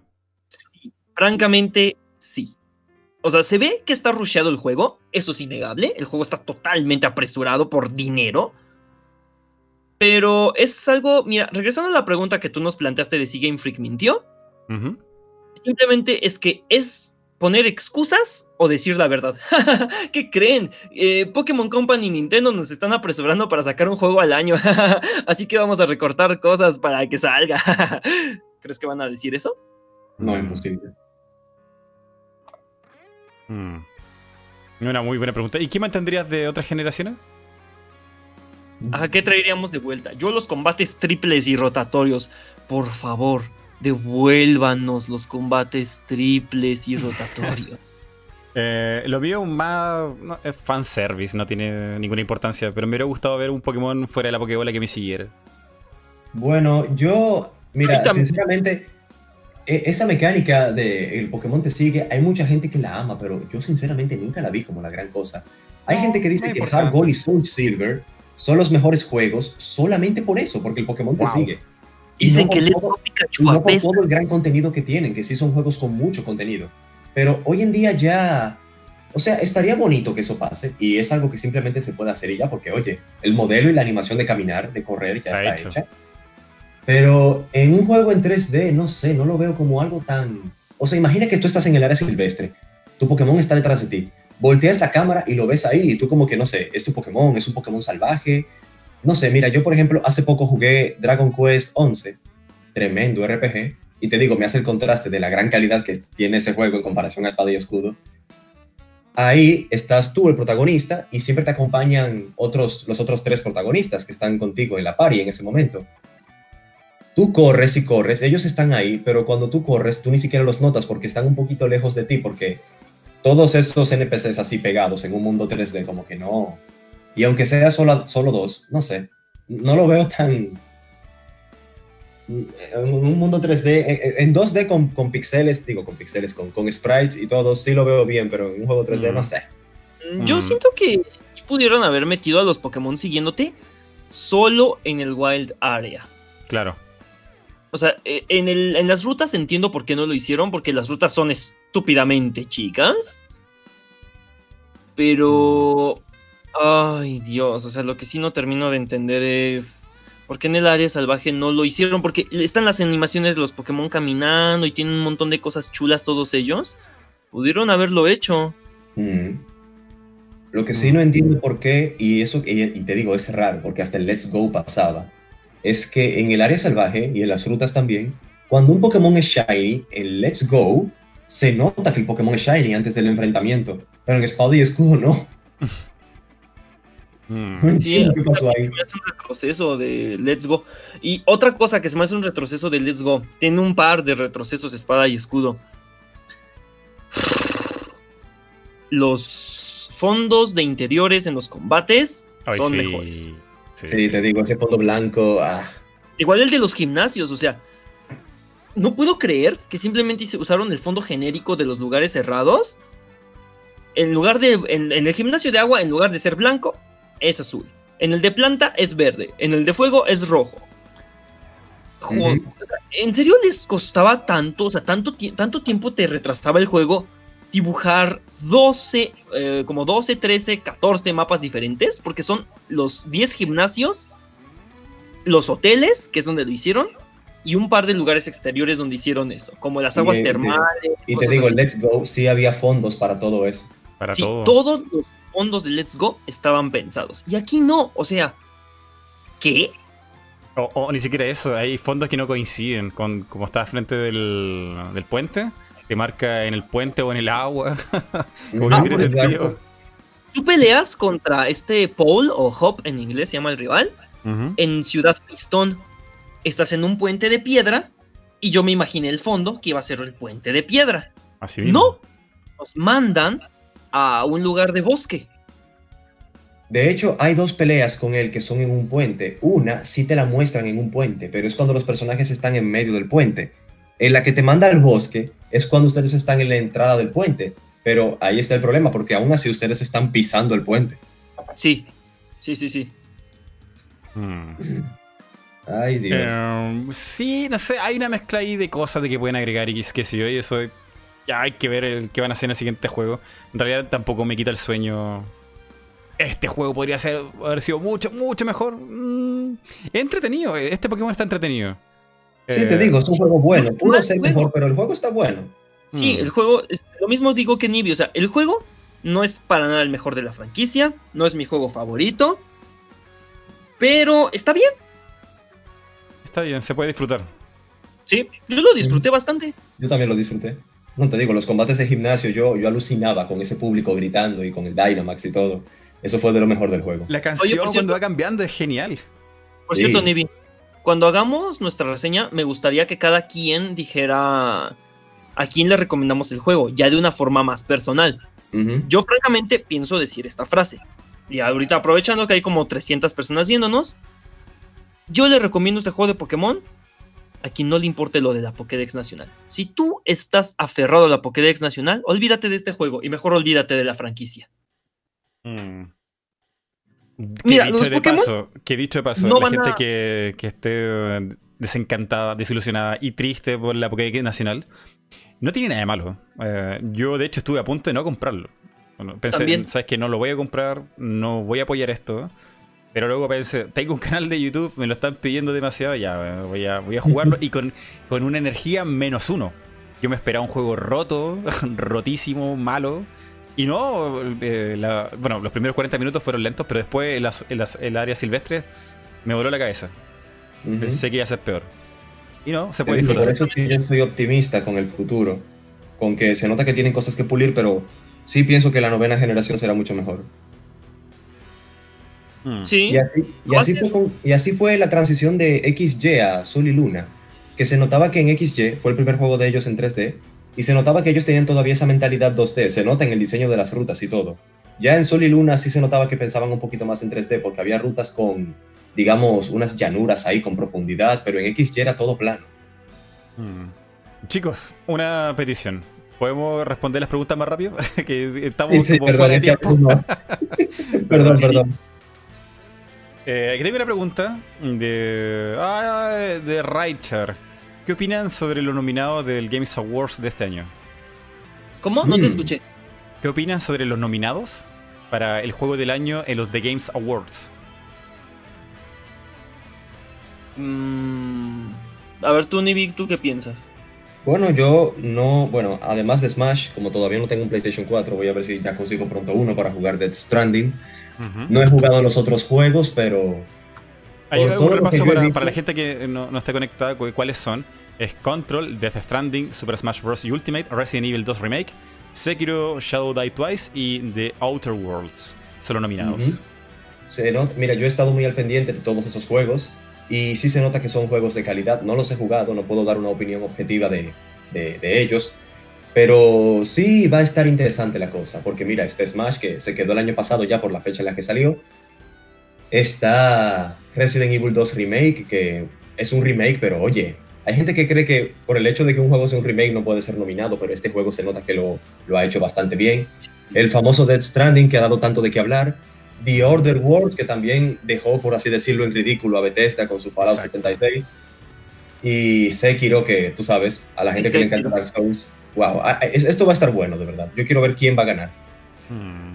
Yo el único juego que no topo de ahí es Control. Ese, la primera vez que escuché de a él fue en esta nominación de los Game Awards, te seré sincero. Ese sí, Um, no lo topo. Ah, mira, yo de los Games Awards tengo una opinión súper ácida. Eh, muy, muy ácida. Y, y sobre todo porque es como el tono de mi canal. Eh, toda esta cosa de la industria, análisis de la industria, del, del periodismo, qué sé yo, es, co- es como mi tema. Y de- los The Games Awards para mí es como estar en el infierno, eh, es lo peor. Eh, Sí, la verdad, sí. No, no, o sea, no es una premiación, no es seria, ni siquiera tiene el respeto mínimo por, tomarse más de un videojuego. segundo de nombrar al nominado y traerlo al escenario y entregarle el premio, no, es como eh, el mejor juego de carrera es tanto, el mejor juego de pelea es tanto, ahora vamos a ver los trailers y es como, pero, pero, pero viejo, eh, la gente viene a ver esto, un aplauso mínimo, no, no hay nada, lo más rápido, apure- apresurémonos, hay que No. aprovechar el tiempo en pantalla. Mira, te digo, te digo, mira, a mí me emocionan de los Game Awards más que los premios en sí, porque es como tú dices, son, ah, son insufribles. Es si anuncian algo que a mí me vaya a interesar. Por ejemplo, el año pasado, el anuncio de Joker, Persona 5. Mm. Ah. Estuvo muy o si acaso denotaría eh, cuando Reggie y los demás separaron los tres al mismo Buenísimo. tiempo. Bonito. Buenísimo. Estuvo muy bonito eso. Pero te digo, o sea, a mí me interesaría más si a mí me confirmaran que en estos Game Awards van a anunciar al quinto DLC de Smash que los premios en sí, porque te digo, como premiación sí, sí da pena. Sí, de hecho yo estoy igual que Nibi, que los premios me valen un poco 3 kilos de quesadilla, pero... Ay, sí, los anuncios que hacen son anuncios gordos. O sea, se aprovechan de que la gente los ve para aventar bombazos ahí. Eh, la mecánica de cómo funciona The Games Awards es la siguiente. Se aprovechan de toda esta gente que tiene la ilusión de que se premia algo y tienen la ilusión de que su voto importa. Porque solamente Ajá. el 10%, eh, la votación del público representa solamente el 10%, y el 90% restante lo representa las revistas que al público tanto le gusta. Revistas como Mary Station, revistas como Vandal, eh, hay muchas revistas españolas ahí, también de México, y el resto del mundo, Japón, China y Europa. Pero a nadie le gusta los reviews de la revista. Y aún así, la gente aplaude ese premio que es votado por la revista. Entonces es un contrasentido que no. Yo no. Yo no lo pruebo. Eh, yo tengo otras ceremonias que me gustan más. Eh, The Games Awards. Sí, es muy divertido verlo. Cuando lo ves con el ojo de. ¡Ay, qué van a anunciar este año! Va a haber cringe. Eh, no sé, yo no lo voy, no lo veo por, por los nominados. Estoy igual que um, Peter. No, Lo mira, veo por no- los no- anuncios. nosotros el año pasado estábamos viéndolos, pero era más por los memes que otra cosa, porque hicimos memes de que en buena parte de la premiación eh, Red Dead Redemption 2 estaba llevando casi todos los premios, pero que al final fue gracioso que uno ya tenía... Perdón, notificación. Uno tenía asumido que también se llevaría el premio a juego del año, pero al final fue God of War y uno como que... ¡ah! Qué extraño fue eso. Sí, pero te digo, era más el, el mame. Esa es la palabra, el mame que otra cosa. Hmm. Sí, sí, no, y ahora viene un... Bueno, en español no ha sonado nada, y en inglés igual poquito, ¿eh? de la controversia que pasa con Jeff Keighley, que es el presentador, creador y productor de los Games Awards, que le dio tanto bombo, le dio tanto espacio en pantalla a en Kojima con Death Stranding, que de hecho no tengo nada de malo con Death Stranding, no, no, lo he jugado, respeto a Kojima. Pero le genera un conflicto de interés terrible a Jeff Keighley, porque lo he dicho en el escenario, le entregó el premio al, al ícono del año, diciéndole, tú eres mi mejor amigo, nunca me has decepcionado. Entonces, pero hombre, no, no, no, no, lo hagas así, se ve mal. La gente va a empezar a pensar que le está dando favoritismo, la gente va a empezar a hablar. A pesar, a, pesar que él no tiene nada que ver con las votaciones ni con qué se elige. Eh, ahí la página lo dejan claro. Pero aún así, si eres el creador, el que pone todo para hacer el evento, evidentemente tienes influencia en algo. Y si Kojima es nominado en ocho categorías, que es excesivo, y encima nueve, pues si contabilizamos que es nominado dos veces en una categoría, es como, ¿está um, on fire Kojima o aquí algo pasa? Y lo que pasó en 2015 con eh, la nominación a Mejor Juego Indie, que todo el mundo decía, oye, es obvio, va a ganar Undertale, y terminó ganando Rocket League. Uno como que... Hmm, What? Qué Rocket League es este juego que es un que lo catalogaron como eSport y tengo entendido que la empresa de los eSport también tiene que ver con los Game Awards y no sé, tú sabes, como que... Hmm. Mm, sí, es sospechoso. Eh, yo trato de verlo en este año porque mis primeros videos de los The Games Awards me puse a verlo de nuevo y tengo un odio, un odio eh, como que tiro lava por la boca porque de verdad oh, este año me voy a guardar un poco, voy a estar más relajado, no me voy a estresar y hablaré de The Games Awards como algo divertido y no algo tan pesado. Dios, que me pone mal Jeff Keighley. Eh, ¿Más preguntas? ¿Tenemos más preguntas ahí? ¿Una más ah, antes de irnos? Y ya estamos poniendo a las horas, Dios mío. Vamos a ver. Buscamos en Twitter, no sé. Este, perdón, es que como lo abrí en Facebook, las preguntas, voy a tener que reabrirlas otra vez. Por cierto, la gente que está aquí, mientras estamos buscando la pregunta, Recuerden darle like al video, ayuda mucho eso, sobre todo con podcasts largos que, uff, eh, tiene una vida de un día, dos días máximo. Y los likes ayudan a que YouTube lo recomiende, lo mueva un poquito por ahí en el algoritmo y, a mí no me afecte tanto. Así que por favor, eh, denle un like caso al video si le está gustando el podcast. Y si pueden, por favor, también recomiéndelo por ahí. Me viene muy bien. Esta pregunta, este Joaquín Alexis pregunta, ¿creen que la saga Pokémon ya solo la, siguen para sacar dinero? Espero que se entienda mi pregunta. Saludos desde Guatemala. Em, muchacho, el mundo se consume en dinero. El dinero es dinero, el dinero es dinero. Aprende, algo. De dinero. Nada se hace por amor al arte en este mundillo. Excepto el juego O sea, puedes tener el amor al arte. Mira, a ver, Nibi. Pregunta fuerte. ¿El dinero del que ganamos del canal te incentiva para querer seguir sacando videos? Claro que sí. También yo. O sea, no es que todos, o sea, no es que todo lo que siento por el canal sea dinero. Ya les he dicho a ustedes muchas veces en, a los de Metapod y en los directos, ya les he dicho que yo le tengo mucho cariño a Metapod para presidente. Por lo que ha influido en mi vida, o sea, este, me, entré a Metapod en una parte muy difícil de mi vida, entonces pues fue como un buen bastón para mí, no, y me voy a perder eso. Dios mío, no, pensé que había una historia triste ahí. ¿Qué hará para otro podcast? Y dicho, ahora lo quiero saber. No voy a hablar de eso en público. Por favor, lo vas a hacer. Y, No lo voy a hacer. Eh, créeme, Nibi, lo sabe y es algo muy personal. No sí, es que hay cositas ahí que son mejor ajá, en privado ya, eso. Te lo puedo contar si quieres, pero no quiero que lo saques a la luz, por favor. No, no te preocupes. Eh, no, pensé que era algo más relajado. Si algo es tan personal, entonces mejor no. Exacto. Entonces, pues. Ay, bueno, el chiste es que Metapod, o sea, sí, ya, o sea, eso, bla, bla, bla, bla, bla. Pero. ah, el dinero, créeme que hace un favor. Créeme que hace un muy buen favor tener esos centavos adicionales en mi vida. Ujú. O sea, en Nibi, por ejemplo, se ha podido comprar cosas chulas, así que sus amigos, y así está ahorrando para su compu, y cosas así, Así que pues. el otro día. Mira, es como lo, lo que dijimos hace rato. Le echaron cariño a los Pokémon con las animaciones nuevas que tienen en espada y escudo. O sea, ver al Kirlia bailando, ver que a cada uno se tomaron la molestia de ponerle como un tipo de actitud este, salvaje a los Pokémon. O sea, unos son más amigables, otros les vales gorro, otros te tienen miedo, otros ta ta ta ta ta ta ta ta ta ta ta ta ta. Ujú. Así me siento con el canal, o sea. Me gusta hacerlo porque quiero a Metapod.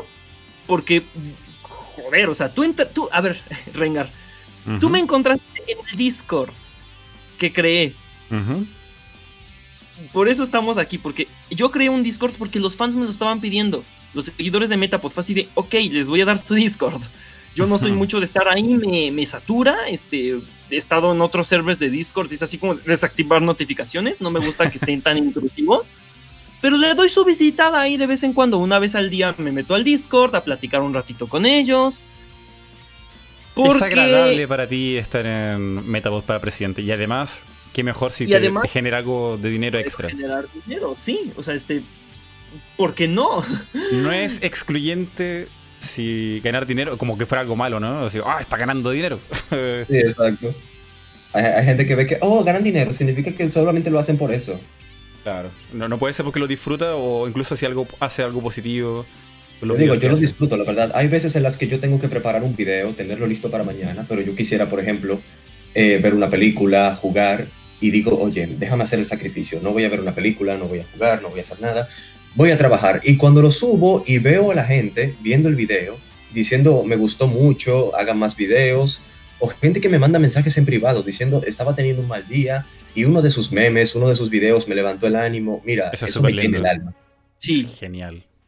Sí, exactamente. A mí también me, manda- me han mandado mensajes así. Antes me mandaban más de esos de que les levanté el ánimo con los memes, porque he, reduci- he reducido mucho mis memes. Em, porque los memes ya me cansaron, de ser sincero. Se me hacen muy genéricos ya. Este, entonces procuro de si tengo una idea un poquito más acá, este sí la hago en meme. Pero bueno, eh, sí, ma- sí me han mandado mensajes eso de, de que les, les levanté el día con su ánimo, que qué buen meme, que ta ta ta ta ta ta ta ta ta ta, que les gustan mucho mis videos, que les parezco muy carismático y es así como de, ay, gracias, qué bonito. Mm, como que se siente esa, esa sensación de trascendencia, Mm. pero...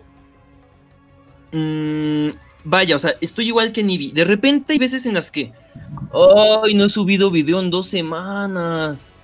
Ah, bueno, creo que me voy a dedicar un tiempo. La verdad es que preferiría hacer otra cosa, pero luego en los comentarios veo, veo un video de Nibi y en los comentarios de, muy bonito tu video y todo, Nibi, pero ¿para cuándo Peter va a subir tal video? Es así como de, ay, lo están pidiendo. Y, y muchas veces lo hago por complacer también a ellos. O sea, es así como de, es que son nuestra audiencia, siento que no les debemos de fallar. Mm.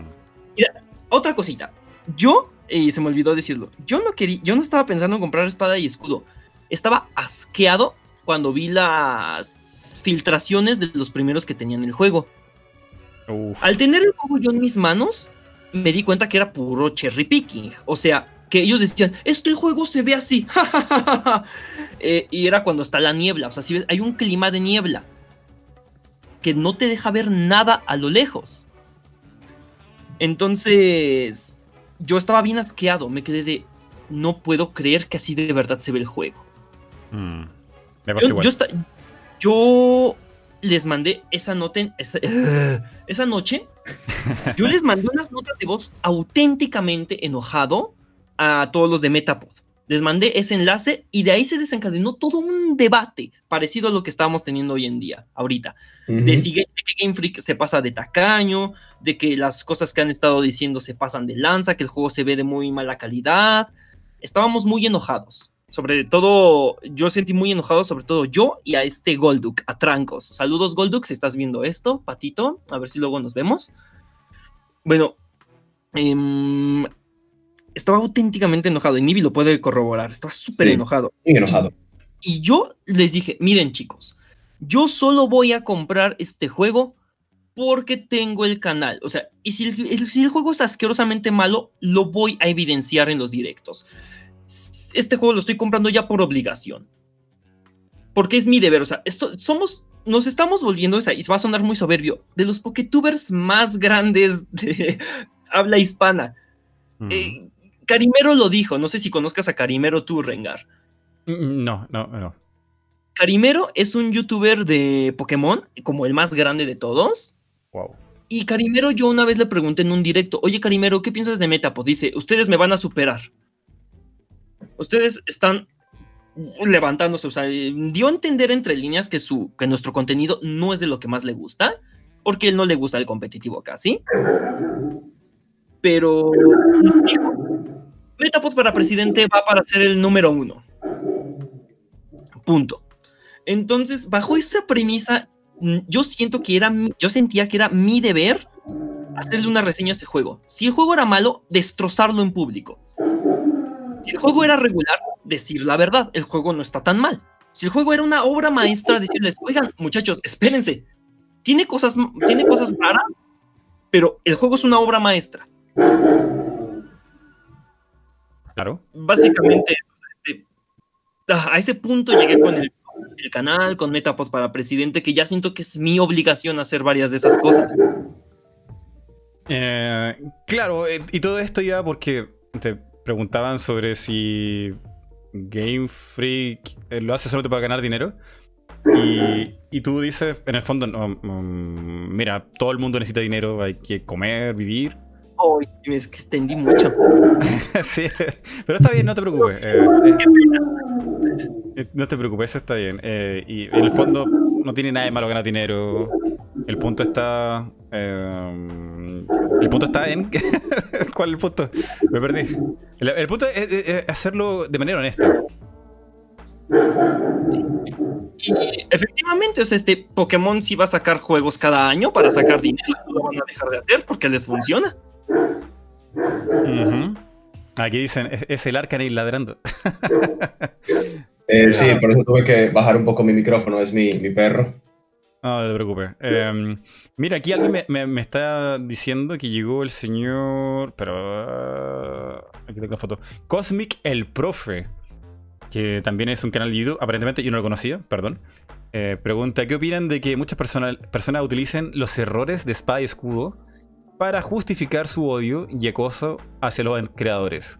Eso sí, está- Que se está llevando todo al extremo. Saludos. Eh, lo habíamos conversado, creo que. Hace en- ratito, sí. Sí, sí, eh, en- así como el resumen. Eh, está mal que se trate de hacer daño a cualquier persona o a otros fans de Pokémon. Eh, siempre que tú quieras decir tu opinión, la que sea, positiva o negativa de, lo- de cualquier tema, no es problema. De hecho, es muy sano compartir tu opinión con otras personas. Mientras no, no pases a sellar a nadie y de forma respetuosa, no hay ningún problema. Eh, si la gente está usando el odio como excusa para hacerle daño a alguien es terrible. O sea, que- y de hecho es ilegal tratar de, no sé, eh, amenazar a alguien por internet. eh, ya, es ilegal. O sea, pues, no hay nada bueno en eso. Nada bueno va a salir de eso. En resumen.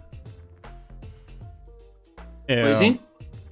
Vale, mira, llevamos dos horas de transmisión. A mí me encantan estos podcasts. Yo- los podcasts míos duran como tres hasta seis horas.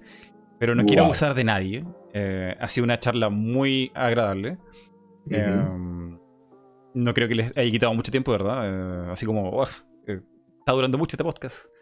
En tal caso, me, me disculpan. Nada, estoy muy agradecido. ¿Podríamos hacer esto otra vez en otro momento, cuando se dé las circunstancias? Claro que sí. Estaba muy divertido. La gente aquí, uff, pero el chat nunca había estado tan vuelto loco, opinando al mismo tiempo que las preguntas. Eh, muchas gracias a todos que están aquí, eh, compartiendo su opinión. Espero estén disfrutando Pokémon Espada Escudo, independientemente si le afecta la, la Pokédex o, o tiene opi- opinión negativa. Lo ideal de un juego no es odiarlo, es disfrutarlo. Tú no te compras un juego para odiarlo. Mm, No No. te compras eso para odiarlo, no. eh, el- la meta principal es, no sé, compartirlo. eh, y sobre todo que Pokémon es tan social. Y, y siendo social, la gente lo odia más en Twitter. Pero, no sé. Yo tengo mi opinión en negativa y positiva con el juego. Eh, nunca se lo restregaría a alguien en la cara diciéndole que eres tonto porque te gusta, qué sé yo. No. No, no, no, no. Por favor, no. Y Tristemente, así está la mayor parte del fandom. Ya han habido gente que también me ha dicho que soy un, un lame no sé qué de Game Freak, Un que soy un que por mi culpa el juego va a quedarse con estos estándares de calidad bajos, en fin. Mm. Lo que sí te puedo decir, eh, y lo dijimos muy al principio y como que quedó en el aire, eh, hablamos sobre la toxicidad del, de Pokémon y en general de, los videojuegos. Yo sí llegué a una conclusión. La gente a través de un teclado puede decir las peores cosas del mundo. Y, y por lo general el ser humano se queda siempre con lo peor. te dicen un mal comentario. En un video, un solo comentario te puede echar para el día. A pesar que tengas como 100 comentarios dándote las gracias o, o riendo o que le gustó el video. Con un mal comentario tú te quedas con la impresión de que la gente es mala. Eh, con Pokémon yo siento que es lo mismo. Está muy arriba, a flote de la gente mala o tóxica, qué sé yo. Pero por debajo hay un montón de gente buena onda y simpática que quiere jugar Pokémon y, y ya sea por la historia o por, por el competitivo.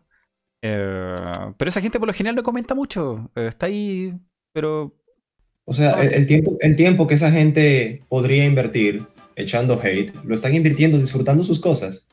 Claro, claro, así mismo. Entonces uno se lleva la impresión de que "Ay, son los peores fans del mundo. Tiene un- tienen activos fans negativos más que otras comunidades. Como los fans que no están ahí con nada, no, no, no son activos, están ahí. Y eso se ve cuando Ujú. uno los conoce en persona. Tú conoces a alguien persona en Pokémon y vida a tu casa, a comer una pizza y jugar, no sé, unas partidas. Uh, es increíble. Y, y es lo mejor del mundo. Yo creo que eso es lo mejor de Pokémon. eh, disfrutar con otras personas algo tan masivo como esto. Que no se da en todos los videojuegos. Eh, chicos, muchas gracias por estar aquí. Se lo agradezco mucho. Repitamos esto en alguna oportunidad. Y no sé, si quieren dar últimas palabras antes de cerrar el podcast. Eh, bueno, gracias a ti, Mighty, por invitarnos esta noche. Ha sido un placer estar aquí, de verdad. Y sí esperamos que se repita. Alright. Ah, está Muchas gracias por... gracias, señor Rengar, por esta invitación. Eh, yo estaba, cuando vi que entraste al, de- al servidor de Discord, ahí que creé, mm, sí me quedé de... ¡Ah! Rengar está en el Discord. ¡Ah! No sabía que Rengar me seguía. Hombre, yo me quedé más loco con eso porque cuando yo entré a tu Discord, mucha gente dijo, es, ¿eres el verdadero Mighty? No eres el verdadero Mighty. Y así como, no, demuestra que eres el verdadero Mighty. Y otra gente así, no, eres Mighty. Y es como, primera vez que entro en Discord y sabes quién soy.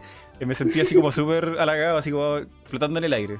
Eh, a toda la gente en el Discord de, mm, de, el team SWAT, muchas gracias por el recibimiento. Nunca, nunca me había pasado. Eh, me sentí como una superestrella, que no lo soy.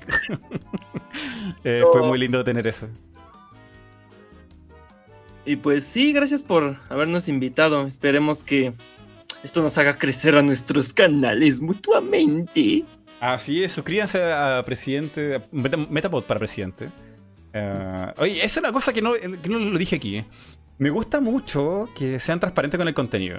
Por lo general, en YouTube y con Nintendo y con Pokémon hay una miniatura que ya no sé si sean como aptas para niños. con un Ah, te refieres al clickbait. ajá. Sí, sí, y, y no, ustedes son. O sea, lo que ponen en el título y la miniatura lo cumplen. Y está, pero. Súper bueno eso. eh, me gusta la gente que es así de transparente. Y sobre todo porque le va bien. O sea. Aquí en YouTube está como el, rum- el rumor de que si no haces clickbait nunca va a surgir, nadie te va a ver, qué sé yo. Y, Sí. y casi como que te obligan a hacer esas malas prácticas. Mm, mira, si hacemos un clickbait parcial. Este, siempre le decimos a Saizorit, que él es el que hace las portadas. Oye, Pepe, le decimos Pepe de apodo. Eh, es el dibujante Pedro Lares, este, seguro varios lo conocen, el que hace los dibujos de los, este, de las culturas prehispánicas de México y algunas otras cosas de otras culturas como de mitología griega, nórdica y así, ¿no? Bueno, este Pedro, le decimos Pepe, siempre es así, oye Pepe, nos haces una portada que sea así, así, así, así, ay, que con todo el clickbait. O sea, siento que si hacemos, este, por ejemplo, Nibi habla de un tema. por- a ver, un- una portada que a mí me gusta mucho es la de los diseños buenos y malos. Así se llama ese video. Existen los diseños malos en Pokémon y ponen con una palomita a Garbodor, la bolsa de basura, y con un tache a Charizard. Dime si eso es clickbait. Pero en el fondo tú, tú cumples lo que estás dando ahí la Ah, miniatura. claro. Sí, mira. No, no somos como otros youtubers, este, sobre todo la abundancia de españoles, que suben, hay muchos españoles que suben, no voy a decir nombres, hay varios, o sea, no solo es uno, para que se ponga el saco a quien le quede, em, que ponen una portada de nuevos Pokémon de la octava generación. Lo he visto como tres veces en españoles. Entras al Son- video y dicen, me acabo de topar estos fanarts, así bien chulos, así como mola mogollón. Eh, y solo son ellos hablando por 10 minutos, 11 minutos sobre los fanarts. Ajá. Es que, hostia, tío, sí parecen así, eh, están, están a todo gas. No, no, no. Eh, no. No, pero es común encontrar eso. Y en inglés también, no, no, no centralicemos la cosa en España. Eh, hay miniaturas que te dicen, oh, es como. ¿Cómo es ese típico? Y ya creo que ya no existe, desapareció, pero era más o menos así como. Las 10 cosas más sorprendentes y la número 9 te va a matar, una cosa así. Sí. Sí, sí, sí, sí, sí, sí. sí. O, o una que me encontré yo de famosos que murieron este año. El número 10 te sorprenderá. Y ponen en la foto eh, famosos que sí murieron este año, pero ponen uno que no murió. Pusieron, por ejemplo, a César Milán, el encantador de perros. para traerte. sí. "Oye, Él falleció. No, no puede ser. Tengo que entrar y ver esto. Claro. Claro, eso es, una técnica. No Sucia. sé. Es, es sucio, es sucio. Sí, muy sucio. O sea, a, mí, a mí me molesta mucho el clickbait. No sé si, bueno, si saben inglés, yo sigo a Alfarad, un youtuber de Smash, pero que cuando no está haciendo cosas de Smash hace pura tarugada. Y entre una de esas hizo un video de él haciendo portadas de clickbait. O sea, dice, voy a hacerles portadas de clickbait para sus canales o solo por diversión. Entonces ya agarra y, y- y de verdad, él es en ese, ese video, búscalo, este Alfarad, A-L-P-H-A-R-A-D. Alfarad, busca Alfarad clickbait. Te vas a morir, si sabes inglés, te vas a morir de la risa con sus videos de clickbait. Eh, saca todos los clichés de los clickbaits y ya se los hace a las personas, se los sube y se divierte un montón en Photoshop haciéndolos. Mm. Oh, son subidas de tono. ¿Qué onda? What? No, esto no, ¿Qué se pasó? Puede, esto no se puede mostrar aquí en YouTube. Es subido de tono. Es como rate más 18. Dios. Ah, Dios mío. eh, lo que más es ver. eh. pero bueno, eso. eh, tienen una buena miniatura. eh, entregan lo que prometen. Y eso está muy bien. Eso hay que siempre Ah, felicitarlo. sí, sí, sí, sí. Gracias. Sí, bueno, y lo que último que quería decir respecto a eso del clickbait es que al menos mm, Nibi, Saisori, bueno, todos los del canal, em, estamos de acuerdo con que nunca, nunca jamás en nuestra vida vamos a hacer ese tipo de contenido. Jamás, bueno, o sea, de clickbait, vaya, jamás, jamás. Es algo que detestamos de YouTube. Mm.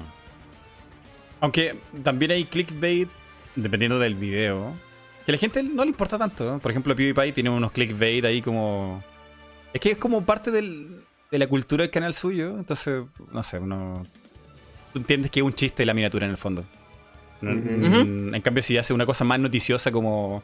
Como claro, el César Milán, claro, ahí uno se enoja porque justamente estás jugando con, con una información que tú creías importante, pero si no sé, Ujú. una cosa como divertida, como de, de terror o no sé, pie grande o no- cualquier cosa que no sea re- realmente importante del momento, entonces no, la gente no le importa tanto. Pero en el caso de Pokémon, claro, uno agradece que las miniaturas sean como tan directas y no, no busquen algo así como tan sensacionalismo. Sí, sí, sí, sí, sí. Bien. Dos horas con ocho minutos. Ahora sí. Ahora sí, no más, no más. Muchas gracias por estar aquí a todos, a la gente ahí en el chat. Eh, si pueden dar ahí un, un likeazo para que el podcast se promueva un poquito más. Y a los chicos aquí de Meta 2 para presidente, muchas gracias y cuídense. Ya nos veremos. Quizá en otro podcast nos vemos de nuevo pronto, quién sabe. Los likes influyen en eso. cuídense todos. Eh, despídense, chicos. Muy bueno, gente. Eso ha sido todo por hoy. Nos vemos hasta la próxima. Chao. Sayonara. ¿Puedes decir lo del trapito? ¿Qué cosa? ¿Cómo te despides tú? ¿O su trapito favorito? No, yo me despido nada más con Sayonara. Oh. Bueno, va a quedar para la otra. Cuídense, adiós. Bueno.